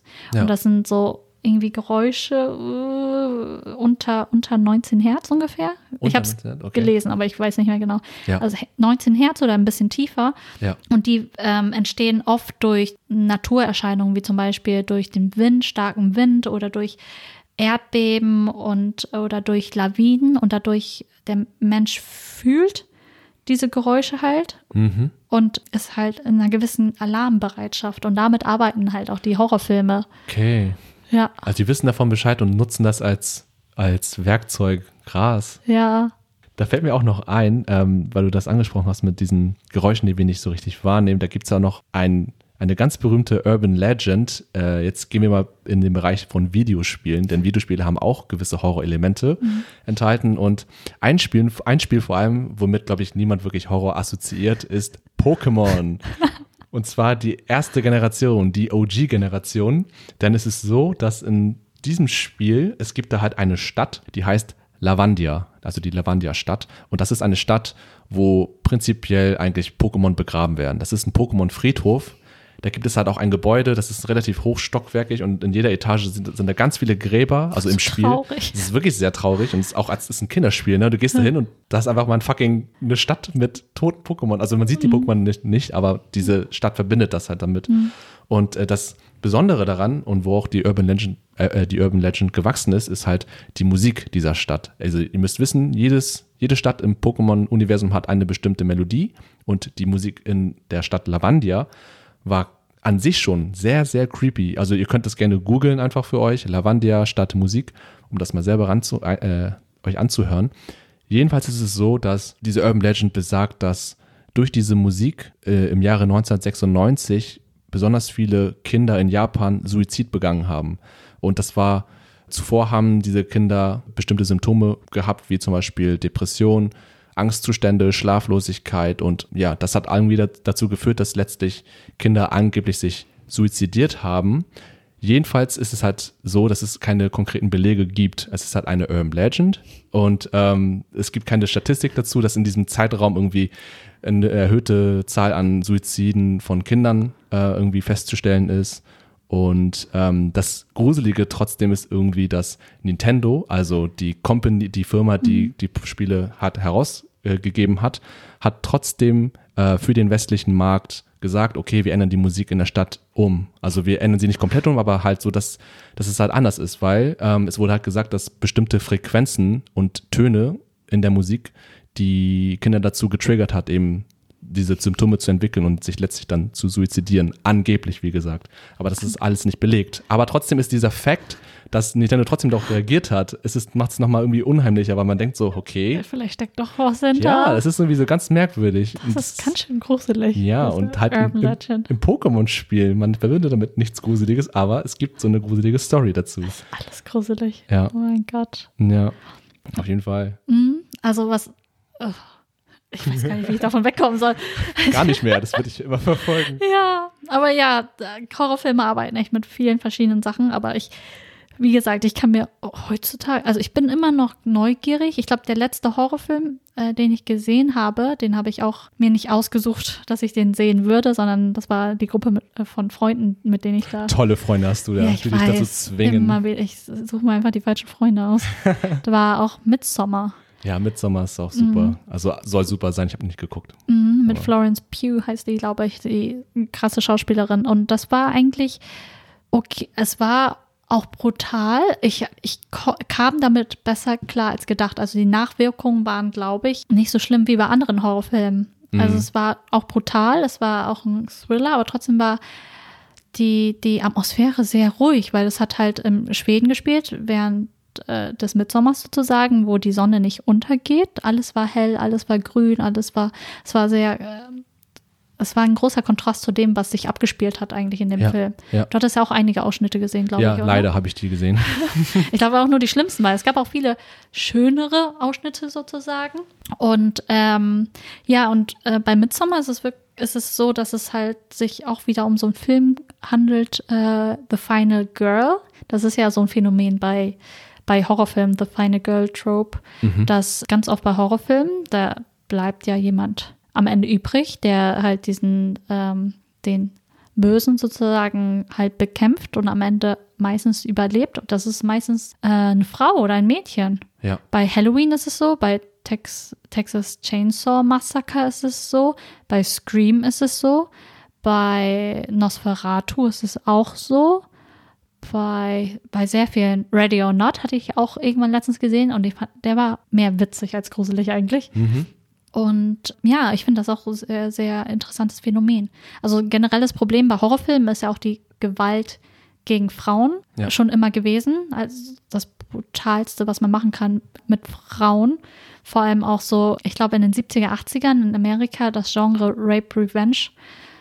Dieses Genre war sehr beliebt, wo halt am Anfang, das ist halt immer der gleiche Ablauf gewesen, wo am Anfang halt ein Mädchen misshandelt worden ist, beziehungsweise halt vergewaltigt worden ist. Und dieses Mädchen überlebt es halt und dann ähm, sucht sie halt Rache. Mhm. gegen diesen Übeltäter.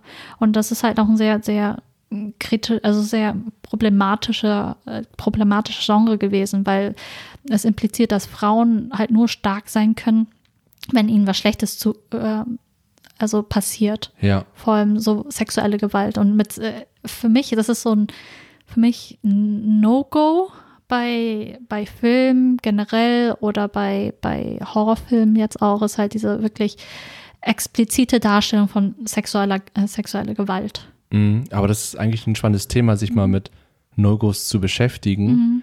Äh, also sich die Frage zu stellen, wie weit darf ein Horrorfilm oder Horrormedien, wie weit darf das gehen? Oder beziehungsweise, was ist unser subjektives Empfinden danach, was wir als noch erträglich sehen und was vielleicht schon die, über die Grenze hinausgeht und zu krass ist einfach. Das ist ja bei jedem anders. Da können wir auch nochmal irgendwie schauen, was, was bei dir so am meisten getriggert wird, wenn du was siehst oder was bei mir halt der Fall Ich ist. weiß nicht. Also es gibt ja einen, äh, einen Unterschied zwischen das, was mich am meisten triggert, sozusagen in einem Horrorfilm, weil das sind Ja. wirklich bei mir diese ganzen äh, okkulten Sachen, also wirklich Ja. was Geister angeht, also wenn ich es nicht fassen kann, also wenn es so wirklich, wenn ich es fassen kann, wenn es Mhm. so existiert wie Zombies oder oder Ja, Zombies existieren, ja. ja, existieren auf jeden Fall. Nein, wenn, wenn man sie so fassen kann, wenn sie sich nicht einfach auf einmal dematerialisieren können, Ja. wie zum Beispiel Geister oder, Oder sowas. Dämonen oder sowas, ne? Ja, wenn ich sie Dämonen, Geister, also dieses Paranormal Activity ist richtig schlimm für mich. Ja, der Film ist heftig. Ich kann das nicht gucken, vor allem, Ja. weil man einfach die ganze Zeit nichts sieht. ja. So schlimm. Ja. Aber so dieses Okkulte. Mhm. Ich liebe diese Filme auch, weil das ist so, was ich auch vorhin schon bei Saw so gelobt habe, ist einfach nur diese, die Gewalt ist überhaupt nicht zu sehen. Also Du liebst meistens. sie? Was liebe ich? Was denn? Du meintest, du liebst diese Filme auch? Ach so, ja, also für das, was sie tun, also Ach äh, für deren, für deren, äh, äh, sag ich mal, Werkzeuge und Mittel, was sie in uns auslösen können. Weil z- bei, bei Paranormal Activity als Beispiel zum Beispiel, Ja.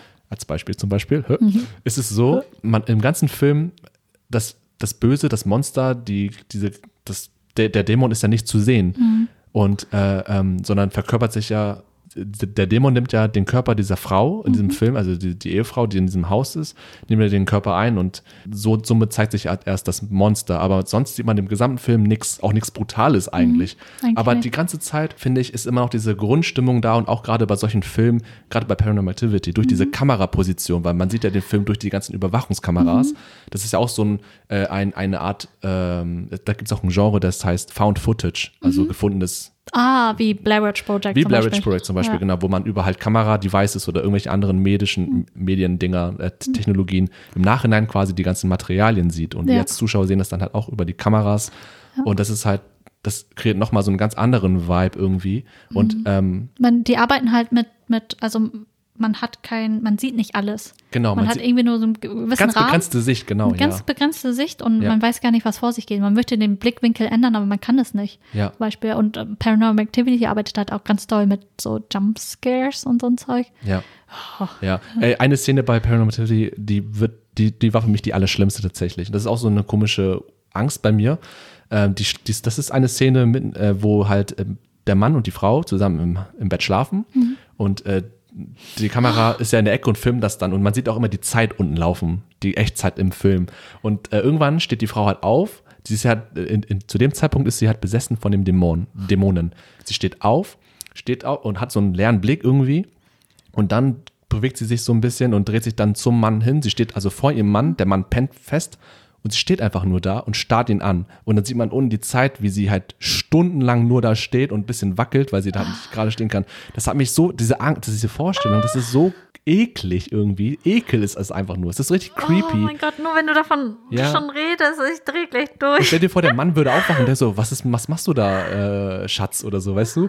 Ich finde das so genial, weil das nix, nix Brutales, nix, das ist einfach nur Nichts, Atmosphäre nichts. und genial mit der Perspektive und ich finde, das ist so ein tolles Beispiel, wie Horror Ja. so anscheinend so subtil auch wirkt irgendwie. Ja, und, und, und das wie, ist so wie man einfach mit der Psyche des Menschen spielen kann, wie man uns beeinflussen kann. Wie das ist halt auch so, ein, so ein, eine Tech, äh, Technik von Horrorfilmen, dass sie halt äh, Szenen sehr lang strecken, wie zum Beispiel wir als Kinogänger und Filmegucker sind halt unterbewusst schon irgendwie schon haben, äh, haben schon gelernt, wie die Dynamik von no, also normalen, so wie Actionfilme, was auch immer sein sollte. Mhm.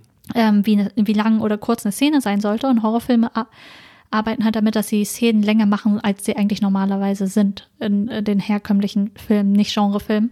Und dadurch ähm, lösen sie halt auch so eine Art Unruhe in uns auf, so, oh, irgendwas muss doch passieren. Und es kann doch nicht einfach sein, dass nichts passiert oder keine Ahnung. Ja.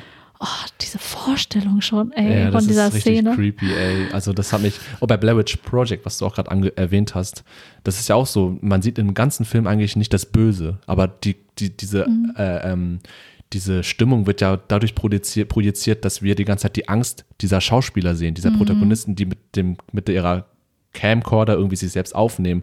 Und das ist auch so eine beschränkte Sicht, die wir haben als Zuschauer. Und wir sehen ja die pure Angst in den, Zuschau äh, in den, in den Figuren, in dem Film. Und nicht das Monster an sich, aber diese Stimmung im Wald auch und nachts. Das ist so, ich finde das so genial. Das, das mag ich am meisten an Horrorfilmen. Das war dieses subtile Angstmachen durch Fantasien, durch Vorstellungen. Wir bilden uns dann im Kopf, machen wir uns dann unsere Szenarien zu diesem Film. Und das ist das Schlimmste eigentlich dran. Das, ver- ist das Schlimmste. weil das dran. Ding ist, genau, bei solchen Filmen, das verfolgt uns Wochen und Monate noch danach, weil das bleibt im Kopf so gespeichert. Jahre vielleicht auch, für immer vielleicht auch. Mhm. Ja. Das ist wirklich, wirklich, wirklich, wirklich so. Ja. Deswegen muss man auch echt aufpassen, was man guckt. Weil Ja. irgendwann ha- hat man vielleicht einen Film, äh, schaut man sich vielleicht einen Film an und denkt sich, okay, das war jetzt zu viel. Ja. Das war jetzt, ich bin traumatisiert oder ich krieg die Bilder, die Bilder, ich werde die nie wieder los und ich werde immer dran und das hat mir jetzt irgendwie Lebensfreude genommen oder Ja, ja, ey, keine Ahnung. definitiv. Ey. Ich musste noch mal was erzählen, weil wir gerade noch bei dem Thema No-Go waren, was Mhm. Wir noch so zu krass finden. Vielleicht kennst du das, vielleicht aber auch nicht. Es, es ist kein Film, sondern es ist eher ein Horrorhaus. In Amerika, in Kalifornien, glaube ich, gibt es seit einigen Jahren ähm, ein Horroranwesen, also äh, ein Anwesen, das nennt sich McCamey Manor, also McCameys Anwesen. Das ist ein Typ, der macht ähm, quasi Horrortouren in seinem Haus und in seinem Garten. Irgendwie hat er selber das alles gemacht mit äh, organisierten Schauspielerinnen und Schauspielern. Und das ist halt so, dass in diesem, in diesem Anwesen können halt Teilnehmerinnen und Teilnehmer aus aller Welt sich anmelden dafür und daran halt, äh, halt diese Horrorerfahrung dann an sich selbst quasi erleben und erproben. Und diese Erfahrung geht von vier bis acht Stunden. Also acht Stunden Oh ist die, die maximale Länge. Und das ist, das ist nicht das Schlimmste eigentlich. Das Schlimmste ist halt, was da drinnen passiert. Weil das Ding ist nämlich, die Teilnahme ist an sich kostenfrei. Das Einzige, was du machen musst, ist hingehen und dann einen, eine 40-seitige, einen, einen 40-seitigen Vertrag unterzeichnen. Und in diesem Vertrag stehen sämtliche Dinge drin, die du an dir erdulden musst, wenn du mitmachst. Das heißt, mit dir darf quasi alles passieren. Es, du, Oh du darfst Gott. physisch, psychisch gefoltert werden. Also, ich, um, um nur Beispiele zu nennen. Man muss bestimmt auch so ein NDA unterschreiben, so ein Non- Non-Disclosure Contract. Keine Ja, Ahnung, irgendwie so auch- Dass man danach nichts erzählen darf oder so. Achso, danach darf man schon was erzählen. Das so, ist schon okay. okay. ja. Es gab auch, äh, ich habe auch Berichte gesehen, wo Teilnehmer Oh dann berichtet haben und auch warum sie mitgemacht haben und so. Aber die pass passiert halt alles und das, ich habe nur Ausschnitte gesehen, das hat mir schon gereicht. Ich bin mir so schlecht geworden danach, weil das ist wirklich ein wie ein realer Horrorfilm oder beziehungsweise es ist eigentlich nicht Horror, sondern es ist einfach nur pure Folter. Du wirst da drinne fast schon zu Tode gefoltert. Und das Krasse ist, es gibt halt ein Safe Word, also ein Wort oder eine Phrase, die du sagen kannst, um zu signalisieren, mir reicht es. Das Problem ist aber, viele Teilnehmer haben auch berichtet, nachdem sie das gesagt haben, wurde nicht aufgehört. Das nicht ist das Schlimmste. Weil die sind schon so in diesem Modus drin, auch die Ja. Schauspieler, die sind schon so into, dass Ja. Mhm. sie dann auch das nicht mehr checken und einfach weitermachen. Und ähm, das ist das Gefährliche dran. das ist das wirklich das Wahnsinnige dran. Und Vor allem, wenn du die wirklich die Sicherheit nicht mehr hast, wenn das eigentlich deine einzige Sicherheit ist, dieses, dieses ja, Codeword. stell dir das mal vor, du bist da drin, warum auch immer du da Schreist irgendwie mitmachst. Banane, Banane, Ja, Banane. Banane oder äh, Salatsoße oder sowas. Ja, und, und, du merkst Fische so, fliegen bei Nacht. und du merkst dann so, warum hört keiner auf? Warum werde ich weiter massakriert irgendwie ja, so? Und dann, wird das auf einmal real. Ja, ja, dein Kopf muss doch dann so ausrasten, weil du denkst, oh, Ja, ich aber du bin denkst so- hilflos. du bist jetzt fucking hilflos. und du denkst dir, vielleicht war es ein Trick, so von wegen, ich, um mich irgendwie in Sicherheit zu wiegen. Und eigentlich ist es Ja. richtige Folter das ist gerade. wirklich original, ja. Oh mein Gott. Und das ist halt echt schlimm und, und ähm, äh, ist, natürlich gab es auch harsche Kritik von allen Seiten, wie das überhaupt legal sein kann. Aber man hat In Amerika ist alles legal. Amerika, aber man hat auch America. argumentiert, man hat auch argumentiert, dass einfach so, man nimmt ja freiwillig in einem möglicherweise gesunden geistigen Zustand teil, Mhm. also man willigt ja ein. Aber bist du danach noch geistig Ähm, Danach kann, das unterschreibst du ja in diesem Vertrag, dass danach alle Schäden, die an dir passiert sind, Mhm. das auch zu Tod, zu, das auch zum Tod führen kann. Das, das, das, ist, das ist, nimmst du freiwillig in Kauf. Es ist scheißegal. Warum nehmen die Leute machst. teil? das ist halt das Ding. Also äh, ich habe eine Teilnehmerin gesehen, die hat gesagt, sie hat schon zweimal daran teilgenommen und beim zweimal hat sie gesagt, äh, sie nimmt daran teil, weil sie das erste Mal nicht so lange über, äh, überstanden hat und ihre Grenzen austesten will. Ich kann es irgendwo nachvollziehen, Okay. diesen Nervenkitzel zu sehen, wie viel halte ich allgemein Ja. aus. Aber es gibt aus meiner Sicht andere Möglichkeiten, das zu erfahren, als Ja. sowas mitzumachen, wo du halt wirklich langzeitig psychische und physische Schäden mit dir tragen wirst oder Mhm. tragen kannst. Ja, das ist halt so eine Sache. Das wäre zum Beispiel ein No-Go, weil wir davon gesprochen haben. Für Was, dich? ja, was besteht? Reale Simulation von Horrorerlebnissen, sowas zum Mhm. Beispiel, was halt auch in die, über die Extreme schlägt. Nicht, also Gruselkabinett und Geisterbahn, Mhm. schön und gut, Ja.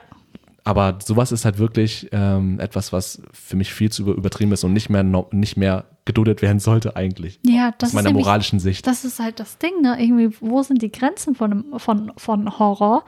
Weil letztendlich diese Menschen, die in dieses Haus gehen oder die sich bestimmte Filme angucken, die tun sich ja es freiwillig an. ja, Die suchen sich das selber aus. Und Ja. ich meine, die wissen, worauf sie sich einlassen, auch bei bestimmten Filmen und sowas. ja.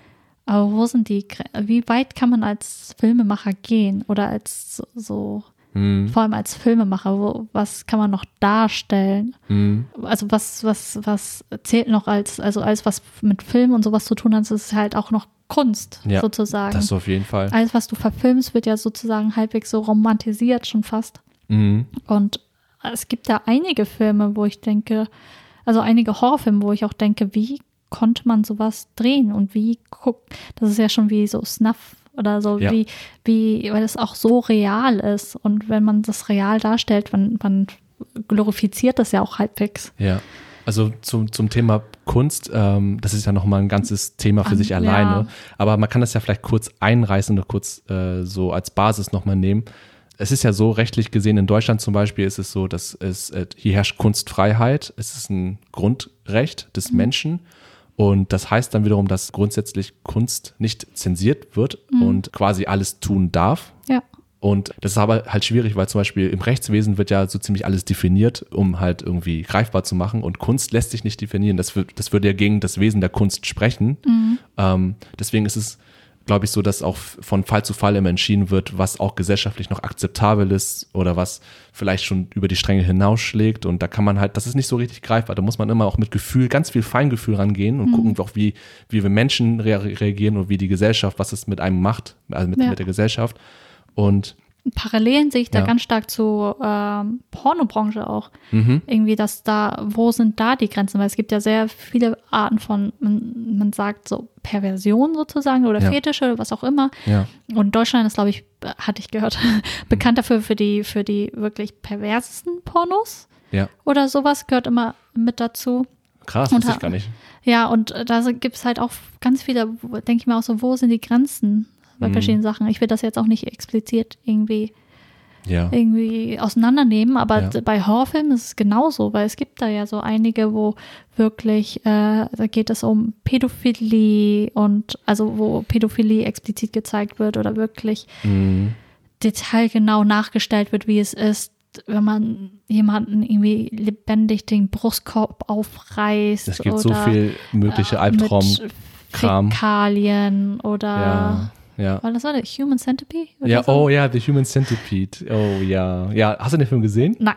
Okay, ich habe den Film, No, no, no, no, no. ich habe ihn auch nicht gesehen, aber ähm, ich habe den vor einigen Jahren, als er noch relativ populär war, habe ich mal nachgeschaut, was das eigentlich alles damit auf sich hat und Ausschnitte und Bilder dazu gesehen, das hat mir vollkommen gereicht. Also, was da passiert, also im Grunde genommen Verstümmelung, Ja, Fäkalien. das hat ein, alles. also die Story ist ja so, um es kurz zusammenzufassen, dass ja ein Typ, der der hat, der nimmt halt drei Personen gefangen in seinem Mhm. Haus und ähm, hat dann hat sich als Ziel gesetzt, alle drei miteinander zu verbinden, also quasi zu einer Entität zu formen aus drei Lebewesen. Also sozusagen, äh, äh, was, wie heißt? Tausendfüßler? Sind genau, ja, ja, das sind Tausendfüßler, genau. Und das hat er dann mit drei Menschen vor. Und äh, es hat, er ist auch ein verrückter Wissenschaftler oder verrückter Doktor, glaube ich, ein Arzt. Deswegen kann er das auch überhaupt erst anwenden. Mhm. Und ich will nicht erklären, wie er das macht. Also er nutzt halt Körperstellen, bestimmte Körperstellen und setzt Körperöffnung. Dann, Körperöffnungen, eher gesagt, genau. Näht sie aneinander. Ja, und ihr könnt euch vorstellen, die Person in der Mitte ist, die, die am meisten äh, zu leiden hat, weil sie, ist auch egal. Okay. Je, jedenfalls ähm, ist es halt auch bei mir so ein Film, der auch bei mir alles, alle, alle Alarmglocken auslöst, weil diese Vorstellung und diese Wahnwitzigkeit, die ein Mensch zu dem Menschen fähig sind und wie das im Film auch dargestellt ist, ist halt wirklich für mich persönlich auch so, so, so eine Sache, wo ich sage, okay, den Kram will ich eigentlich nicht sehen. Den will ich am besten aus meinem Kopf rauslöschen und die Bilder und die Szenen, das will ich gar nicht mehr im Kopf haben. Aber gleichzeitig denkt man sich auch so, oh, wie endet dieser Film? Ja, es ist, ich glaube, der endet nicht gut. Also Aber für selbst, niemanden. hast du es nicht auch so, selbst wenn du davon nur redest oder davon hörst, dass da Mhm. direkt so Bilder in den Kopf schießen und, und äh, Ja, also die Fantasie ist ja äh, das, was eigentlich am schlimmsten ist an uns. Also nicht das Schlimmste an uns in Bezug auf Horrorfilme, aber hat das, seine Vor- und Nachteile. ja, also Fantasie, äh, das, das, das treibt uns ja irgendwie in den Wahnsinn, weil wir da nach den Filme gucken, irgendwie die ganzen Filme in unserem Kopf weiter projizieren und dann noch schlimmere Szenarien vielleicht daraus formen. Und ja, wenn man halt nicht äh, gewappnet dafür ist, dann ist es halt auch ziemlich fatal und kann einen sehr auch, gerade in jungen Jahren, glaube ich, ziemlich verstören. Deswegen muss, muss man eigentlich schon aufpassen, was man guckt und sich am besten, gerade in diesem Zeitalter mit Internet, kann man sich ja hervorragend informieren und ja, eventuelle Gefahren vermeiden, sage Ja. ich mal so. Kennst du irgendwelche Filme, noch weitere Filme, wo du denkst so, ey, warum existieren die überhaupt? Ja, also ein Film, und den haben Anni und ich auch vor dieser Folge auch kurz diskutiert, beziehungsweise ich habe den mal erwähnt und Anni mal erzählt, dass es den Film gibt, nämlich äh, ein Film von 1975, der nennt sich 120 Tage von Sodom. Und Oh, oh mein Gott. ich weiß gar nicht, wie man über den Film reden kann, weil ich will auch nicht eigentlich, äh, wir, es ist schwierig darüber zu reden, aber man kann Ja. kurz erwähnen, es ist halt eigentlich, ähm, an sich ist es ein Arthouse-Film und ähm, Das ist halt das Ding, das Arthouse. ja, das ist halt das Ding. Kunstfilm verpackt Ja, sozusagen. und das macht es so schwierig, darüber zu diskutieren oder den zu bewerten, weil das, Mhm. also äh, kurz, nur um ganz kurz die Story zu erklären, es ist, spielt in einem, in einer faschistischen Zeit in Italien, in einem Anwesen, in einer Villa quasi, und da sind halt vier wohlhabende und einflussreiche Männer, italienische Männer, die sich dort regelmäßig treffen zusammen. Und äh, dort tun sie quasi nichts anderes, als ihre Triebe, ihre Neigungen, ihre kranken Fantasien an echten Menschen auszulassen. Und die Menschen, die dort gefangen gehalten werden, sind halt junge und äh, junge Frauen und junge Männer. also so wirklich Jugendliche. Jugendliche, ja. glaub ich zumindest. Adoleszenz. Adoleszenz, sich in Adoleszenz befindenden Menschen. Und diese Menschen sind halt quasi hilflos. Und da passiert alles. Alles, was ihr euch vorstellen könnt, was zu dem, was der Mensch fähig ist, das passiert dort in expliziter Art und Weise. Und alle Tabus. Alle Tabus werden werden gebrochen. Es ist wirklich krank. In, ist warte, wie wirklich viel? krank. In drei? Also 120 Tage in drei Etappen wo ist das? Ich glaube, vier? Etappen waren das. Vier? Ja, und jeweils 30 Tage dann. Achso, Deswegen vier 120 Tage. von, achso, von Sodom. Was war das? Es war der, äh, Oh, ich weiß gar nicht mehr genau. Äh, ich habe es nicht mehr im Kopf, aber ich glaube, es fängt irgendwie an mit, mit was eher leichterem. Ich glaube, mit leichtere. leichterem. Ich weiß nicht mehr ganz genau, aber irgendwann kommt halt auch die Phase, wo man halt ich glaube. Folter oder so. Ja, kann sein, dass es damit Folter anfängt. anfängt, dann irgendwann irgendwie sexuelle Gewalt. Ja, dann auch Verstümmelung, Fäkalien und so ein Kram. Verstümmelung und am Ende Tod. Ja, der Mord dann sowas, ist der dann- Mord. ja, das und das wird halt alles ja, glaube ich, explizit. Also wir haben uns wirklich nur irgendwie die Wikipedia-Seite dazu angesehen. Ich habe mir auch da Ausschnitte und Bilder ge- angeguckt. ja. warum Aber auch, aber, aber auch äh, vor ein paar Monaten auch schon eigentlich, bevor wir das Thema angefangen haben. Achso. Äh, ich, das interessiert mich halt auch irgendwie, das selber zu sehen. Und das ist Mhm. halt wirklich, äh, ja, sehr, sehr explizit. Und das wurde auch Es vielerorts kritisiert. interessiert einen trotzdem, ne? Ja. Ich Ja. das ist auch so Ja. genauso wie mit äh, Serienmördern oder so solche Sachen. Mhm. ist, man ist fasziniert davon. Mhm.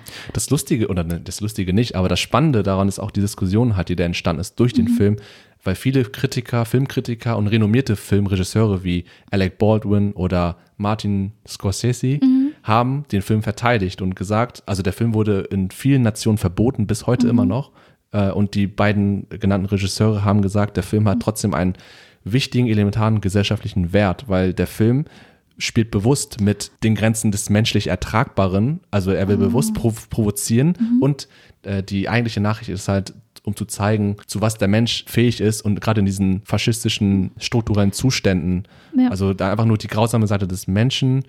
Und ich frage mich halt persönlich so, okay, äh, ich kann den Grund verstehen, aber gibt es nicht noch andere Möglichkeiten, das zu darzustellen, beziehungsweise aus der Historie heraus können wir doch selber schon, wir wissen doch schon, was, was alles passiert ist. Ja. Das nochmal als Film so zu machen und dann so freizugeben als Film und der frei zugänglich ist, ich weiß nicht, irgendwie mein, mein, mein moralischer Kompass schreit da irgendwie gerade so. Ja, das ist zumindest ein, also von Martin Scorsese auf jeden Fall ein Argument. Aber wie vorher schon besprochen, der Mensch muss irgendwie immer an seine Grenzen gehen. Mhm. Und das ist halt ein Mittel dazu. Also es Mhm. muss irgendwie immer irgendwas geben, was uns entsetzt oder was ein Skandal ist oder was äh, damit äh, irgendwie eine Emotion bei uns erregt wird. Ja. Ob es jetzt Ekel ist oder dieses Unheimliche, irgendwie scheint es wirklich sehr notwendig zu sein Ja. für den Menschen. Ja. Und es gibt ja anscheinend auch Menschen, die diese Filme produzieren, produzieren wollen. Und ich glaube, ja, ich glaube, das ist nochmal ganz anderes, sowas zu produzieren als äh, und ähm, sowas zu gucken. Man ist Mhm. halt viel distanzierter. Mhm. Man arbeitet halt mit sehr, wie soll man sagen, man weiß die ganzen Hintergründe, man ist viel rationaler, man geht viel rationaler an die Sache ran, wenn man so, Ja. sowas produziert. Ja.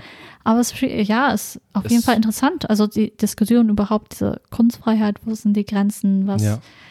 Und noch äh, ein, ein Fun-Fact vielleicht noch Mhm. so dazu. Das ist auch ganz interessant, weil ähm, es gibt halt so eine Assoziation, die nennt sich Chicago Film Critics Association. Mhm. Die hat im Jahre 2006 in ihrer, Persön in ihrer selbstformulierten Liste der grausamsten und schrecklichsten Filme aller Zeiten, hat sie den Film auf Platz 65 platziert. Und ich, ich weiß, es klingt erstmal so Platz 65? Ist ja jetzt erstmal so, hm, okay, ist ja schon weit weg, ne? Also Ja. ist ja nicht so viel, aber man muss sich halt auch vor, äh, vor Augen halten, dass dieser Film eigentlich kein Horrorfilm ist, sondern offiziell auch mehr ein Drama ist. Also die Handlung und das, was passiert, ist nicht so als Horror klassifiziert. Das finde ich macht das noch krasser eigentlich oder diesen Fakt so elementarer, dass der Film trotzdem so relativ weit oben platziert wurde und das ist nicht mal ein richtiger Horrorfilm. Aber weil, weil die Darstellung so explizit und so, auch die, äh, die Atmosphäre, die dort herrscht Es und ist eher dieses, dieses Psychische, ne? ja, Dieses, ja. Und das sind auch alles so Machtverhältnisse, die dort kritisiert werden. Eben auch Mhm. diese obere Bourgeoisie quasi, die sich, a- die alles tun kann, ohne Ah, die Konsequenzen. sich alles erlauben kann. Ja, das war auch sozusagen. nochmal ein Grund, warum man den Film zeigen sollte, weil Mhm. die Machtverhältnisse kritisiert werden. Und das, dass man zeigt, okay, die Mächtigen haben halt wirklich die Macht und Macht ist alles. Ja. So, du kannst alles machen, was du willst und du bekommst keine Konsequenzen. Mhm. Du kannst gestört sein, wie du willst und deine Fantasien Realität werden lassen. Oh, welcher ist das? Welcher was? Welcher Film? Achso, ähm, so, so- also der, der Film, den ich gerade Ah, meinte. ach so, doch, doch. Ja, da- dass dazu halt auch die, äh, die, die, äh, dass, dass sozusagen der Film dadurch verteidigt wurde, eben durch das Argument, dort werden Machtverhältnisse kritisiert und angesprochen. Achso, und deswegen ist er zeigbar. Die 120 Tage so. Genau, ja, ja. ja. Also der okay. Mhm. Film wurde von vielen Seiten verteidigt, genauso von- wie von vielen Seiten kritisiert und aufs Teufel, äh, aufs Teufelste irgendwie Mhm. gemieden und verpönt. Ja. Ja. Aber das ist ja auch wieder so eine Frage von Kunst. Das ist ja irgendwie die Kunst. Also Kunst soll uns ja auch zum Anregen, zum Denken Mhm. anregen, zum Hinterfragen. Soll uns ja zum Fühlen auch anregen. Ja. Egal, was für ein Gefühl das ist, auch wenn das ein unangenehmes Gefühl ist oder Ja. so. Da denke ich auch wieder, okay, es, es scheint irgendwie eine gewisse Legitimität da zu sein, dass der Film irgendwie eine Existenzberechtigung hat, Mhm. Ja. obwohl man selber damit null klarkommt. Aber irgendwie scheint es ja irgendwie was auszulösen in uns. Und das ist ja vielleicht ein Grund, um zu sagen, okay, der Film darf so bestehen. Ja. Aber da muss jeder für sich selber entscheiden. Und das finde ich auch ganz gut zu erwähnen, weil wie unser Segment hier, Faszination Doppelpunkt, ist es halt so, es soll zum Nachdenken anregen. Ja. Also wir haben dieses Segment halt auch äh, gewählt oder erschaffen sozusagen nicht nur, um unser, unsere eigene Neugierde oder unsere ei- eigene Wissensbegierde zu stillen, sondern wir regen euch auch dazu an, Dinge, die alltäglich erscheinen und trivial erscheinen, zu hinterfragen. Mhm. Wie Und wir das- schon eingangs gesagt haben. Ja, ganz genau. Und das machen diese Filme halt auch. Und wenn man sie weiter halt, wenn man mehr drüber nachdenkt, sieht man halt, dass viel mehr dahinter steckt. Sie sollen Emotionen auslösen, genauso wie Kunst. Welche Parallelen haben, haben Horrorfilme jetzt mit, weiß ich nicht, Kunstwerke, mit Kunstwerken, die irgendwie im Museum hängen Mhm. und sowas. Und wenn man sowas weiter, wenn man weiter über sowas nachdenkt, sieht man halt, dass alles miteinander zusammenhängt. Ja. Alles ist connected. Alles ist miteinander verbunden. Und ja, und wir, wir wollten euch mit der Piso- Episode einfach zeigen, Sachen müssen hinterfragt werden. Ja. Das ist auch die Natur des Menschen und regen euch dazu an, halt am Ball zu bleiben. Ja. Sachen nicht nur als selbstverständlich ähm, anzunehmen. Mhm. Also selbst wenn die Episode natürlich vielleicht für den einen oder anderen äh, etwas schwerer zu verdauen ist, für uns war es auch natürlich auch in der Recherchephase war es auch schon sehr teilweise unangenehm, Oh uns ja. da reinzusteigern irgendwie. Aber wir finden, das hat trotzdem einen wichtigen Mehrwert irgendwie und man, man, man versteht ein bisschen mehr, woher was kommt und äh, dass es ein Thema ist, auch gerade bezüglich Kunst, dass es halt nie aufhört, äh, dass, dass die Diskussion darüber nie aufhört und, und aktueller denn je sind eigentlich. Und ja, mit Horror ist es halt, haben wir das Gefühl gehabt, dass es schon mal so ein guter Punkt, um dieses Segment zu starten und mhm. euch so ein bisschen zu zeigen, was wir damit genau verdeutlichen wollen. Ja, und äh, indem eine Diskussion halt ins Rollen gebracht wird, so entsteht ja halt auch äh, Fortschritt, eine ja. Weiterentwicklung. Es findet ein Lernprozess statt. Mhm. Und bei Horrorfilmen kann man das halt auch sehen, dass halt zum Beispiel die äh, Gewalt gegen Frauen jetzt umschwingt in diesem Genre, sondern man sieht viel mehr starke weibliche Protagonisten mhm. die nicht nur aufgrund von äh, Gewalttaten gegen ihn, äh, gegen sie halt äh, stark geworden sind, sondern von vornherein stark sind. Ja. Und ja, da sieht man halt auch einen großen Wandel. Mhm. Einen sehr positiven Wandel, wie einen wir finden. Einen sehr positiven Wandel. Ja. Und was auch übrigens positiv ist, mhm. ist äh, die nächste Folge, die ihr dann äh, genüsslich euch anhören könnt. Was haben wir denn nächste Woche? Äh, nächste Woche, sag ich mal. Was haben wir denn, was haben wir denn in der nächsten Episode genaues vor, Anni? In der nächsten Episode von Search and Pressure sprechen wir mit euch über ein ganz persönliches Thema. Und zwar geht es darum, wie es für uns war, bikulturell als Kinder von vietnamesischen Migranten in Deutschland aufzuwachsen. Und im Rahmen dessen werden wir euch erzählen, wie, ja, wie, wie die Geschichte der vietnamesischen Diaspora überhaupt war wir werden über ein paar Statistiken reden, wo wie viele Vietnamesen jetzt überleben. Äh, also wir werden explizit über Vietnamesen halt reden, mhm. ähm, wie unsere Eltern nach Deutschland gekommen sind, sodass wir jetzt hier sind, wo wir jetzt sind. Und dann ja. werden wir halt auch mit euch reden, wie es für uns war, als, als als Kinder mit Migrationshintergrund ja. hier so aufzuwachsen in einer ganz genau in einem Land, wo wir halt äh, anders, also äh, offensichtlich nicht so aussehen wie normale deutsche, europäische Menschen, sag Mit ich mal. einer anderen Ethnizität als die Mehrheit. Das wollte ich sagen, genau, ja. Das ist schlaue Wort.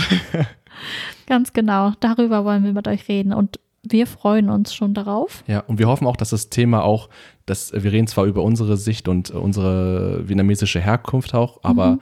äh, wir hoffen, dass wir auch äh, an, andere Leute ansprechen, die halt auch nicht nur aus Vietnam kommen, sondern auch aus anderen Ländern mit Migrationshintergrund hier in Deutschland aufwachsen. Wir glauben nämlich, Ganz dass genau. es gewisse Parallelen gibt mhm. in dem, was man erlebt, in dem, was man fühlt. Und ja, seid gespannt und ja, wir freuen uns, wenn ihr dabei seid. Ganz genau. Dann sehen wir uns beim nächsten Mal. Auf Wiedersehen, Leute. Macht's gut. Bye. Ciao.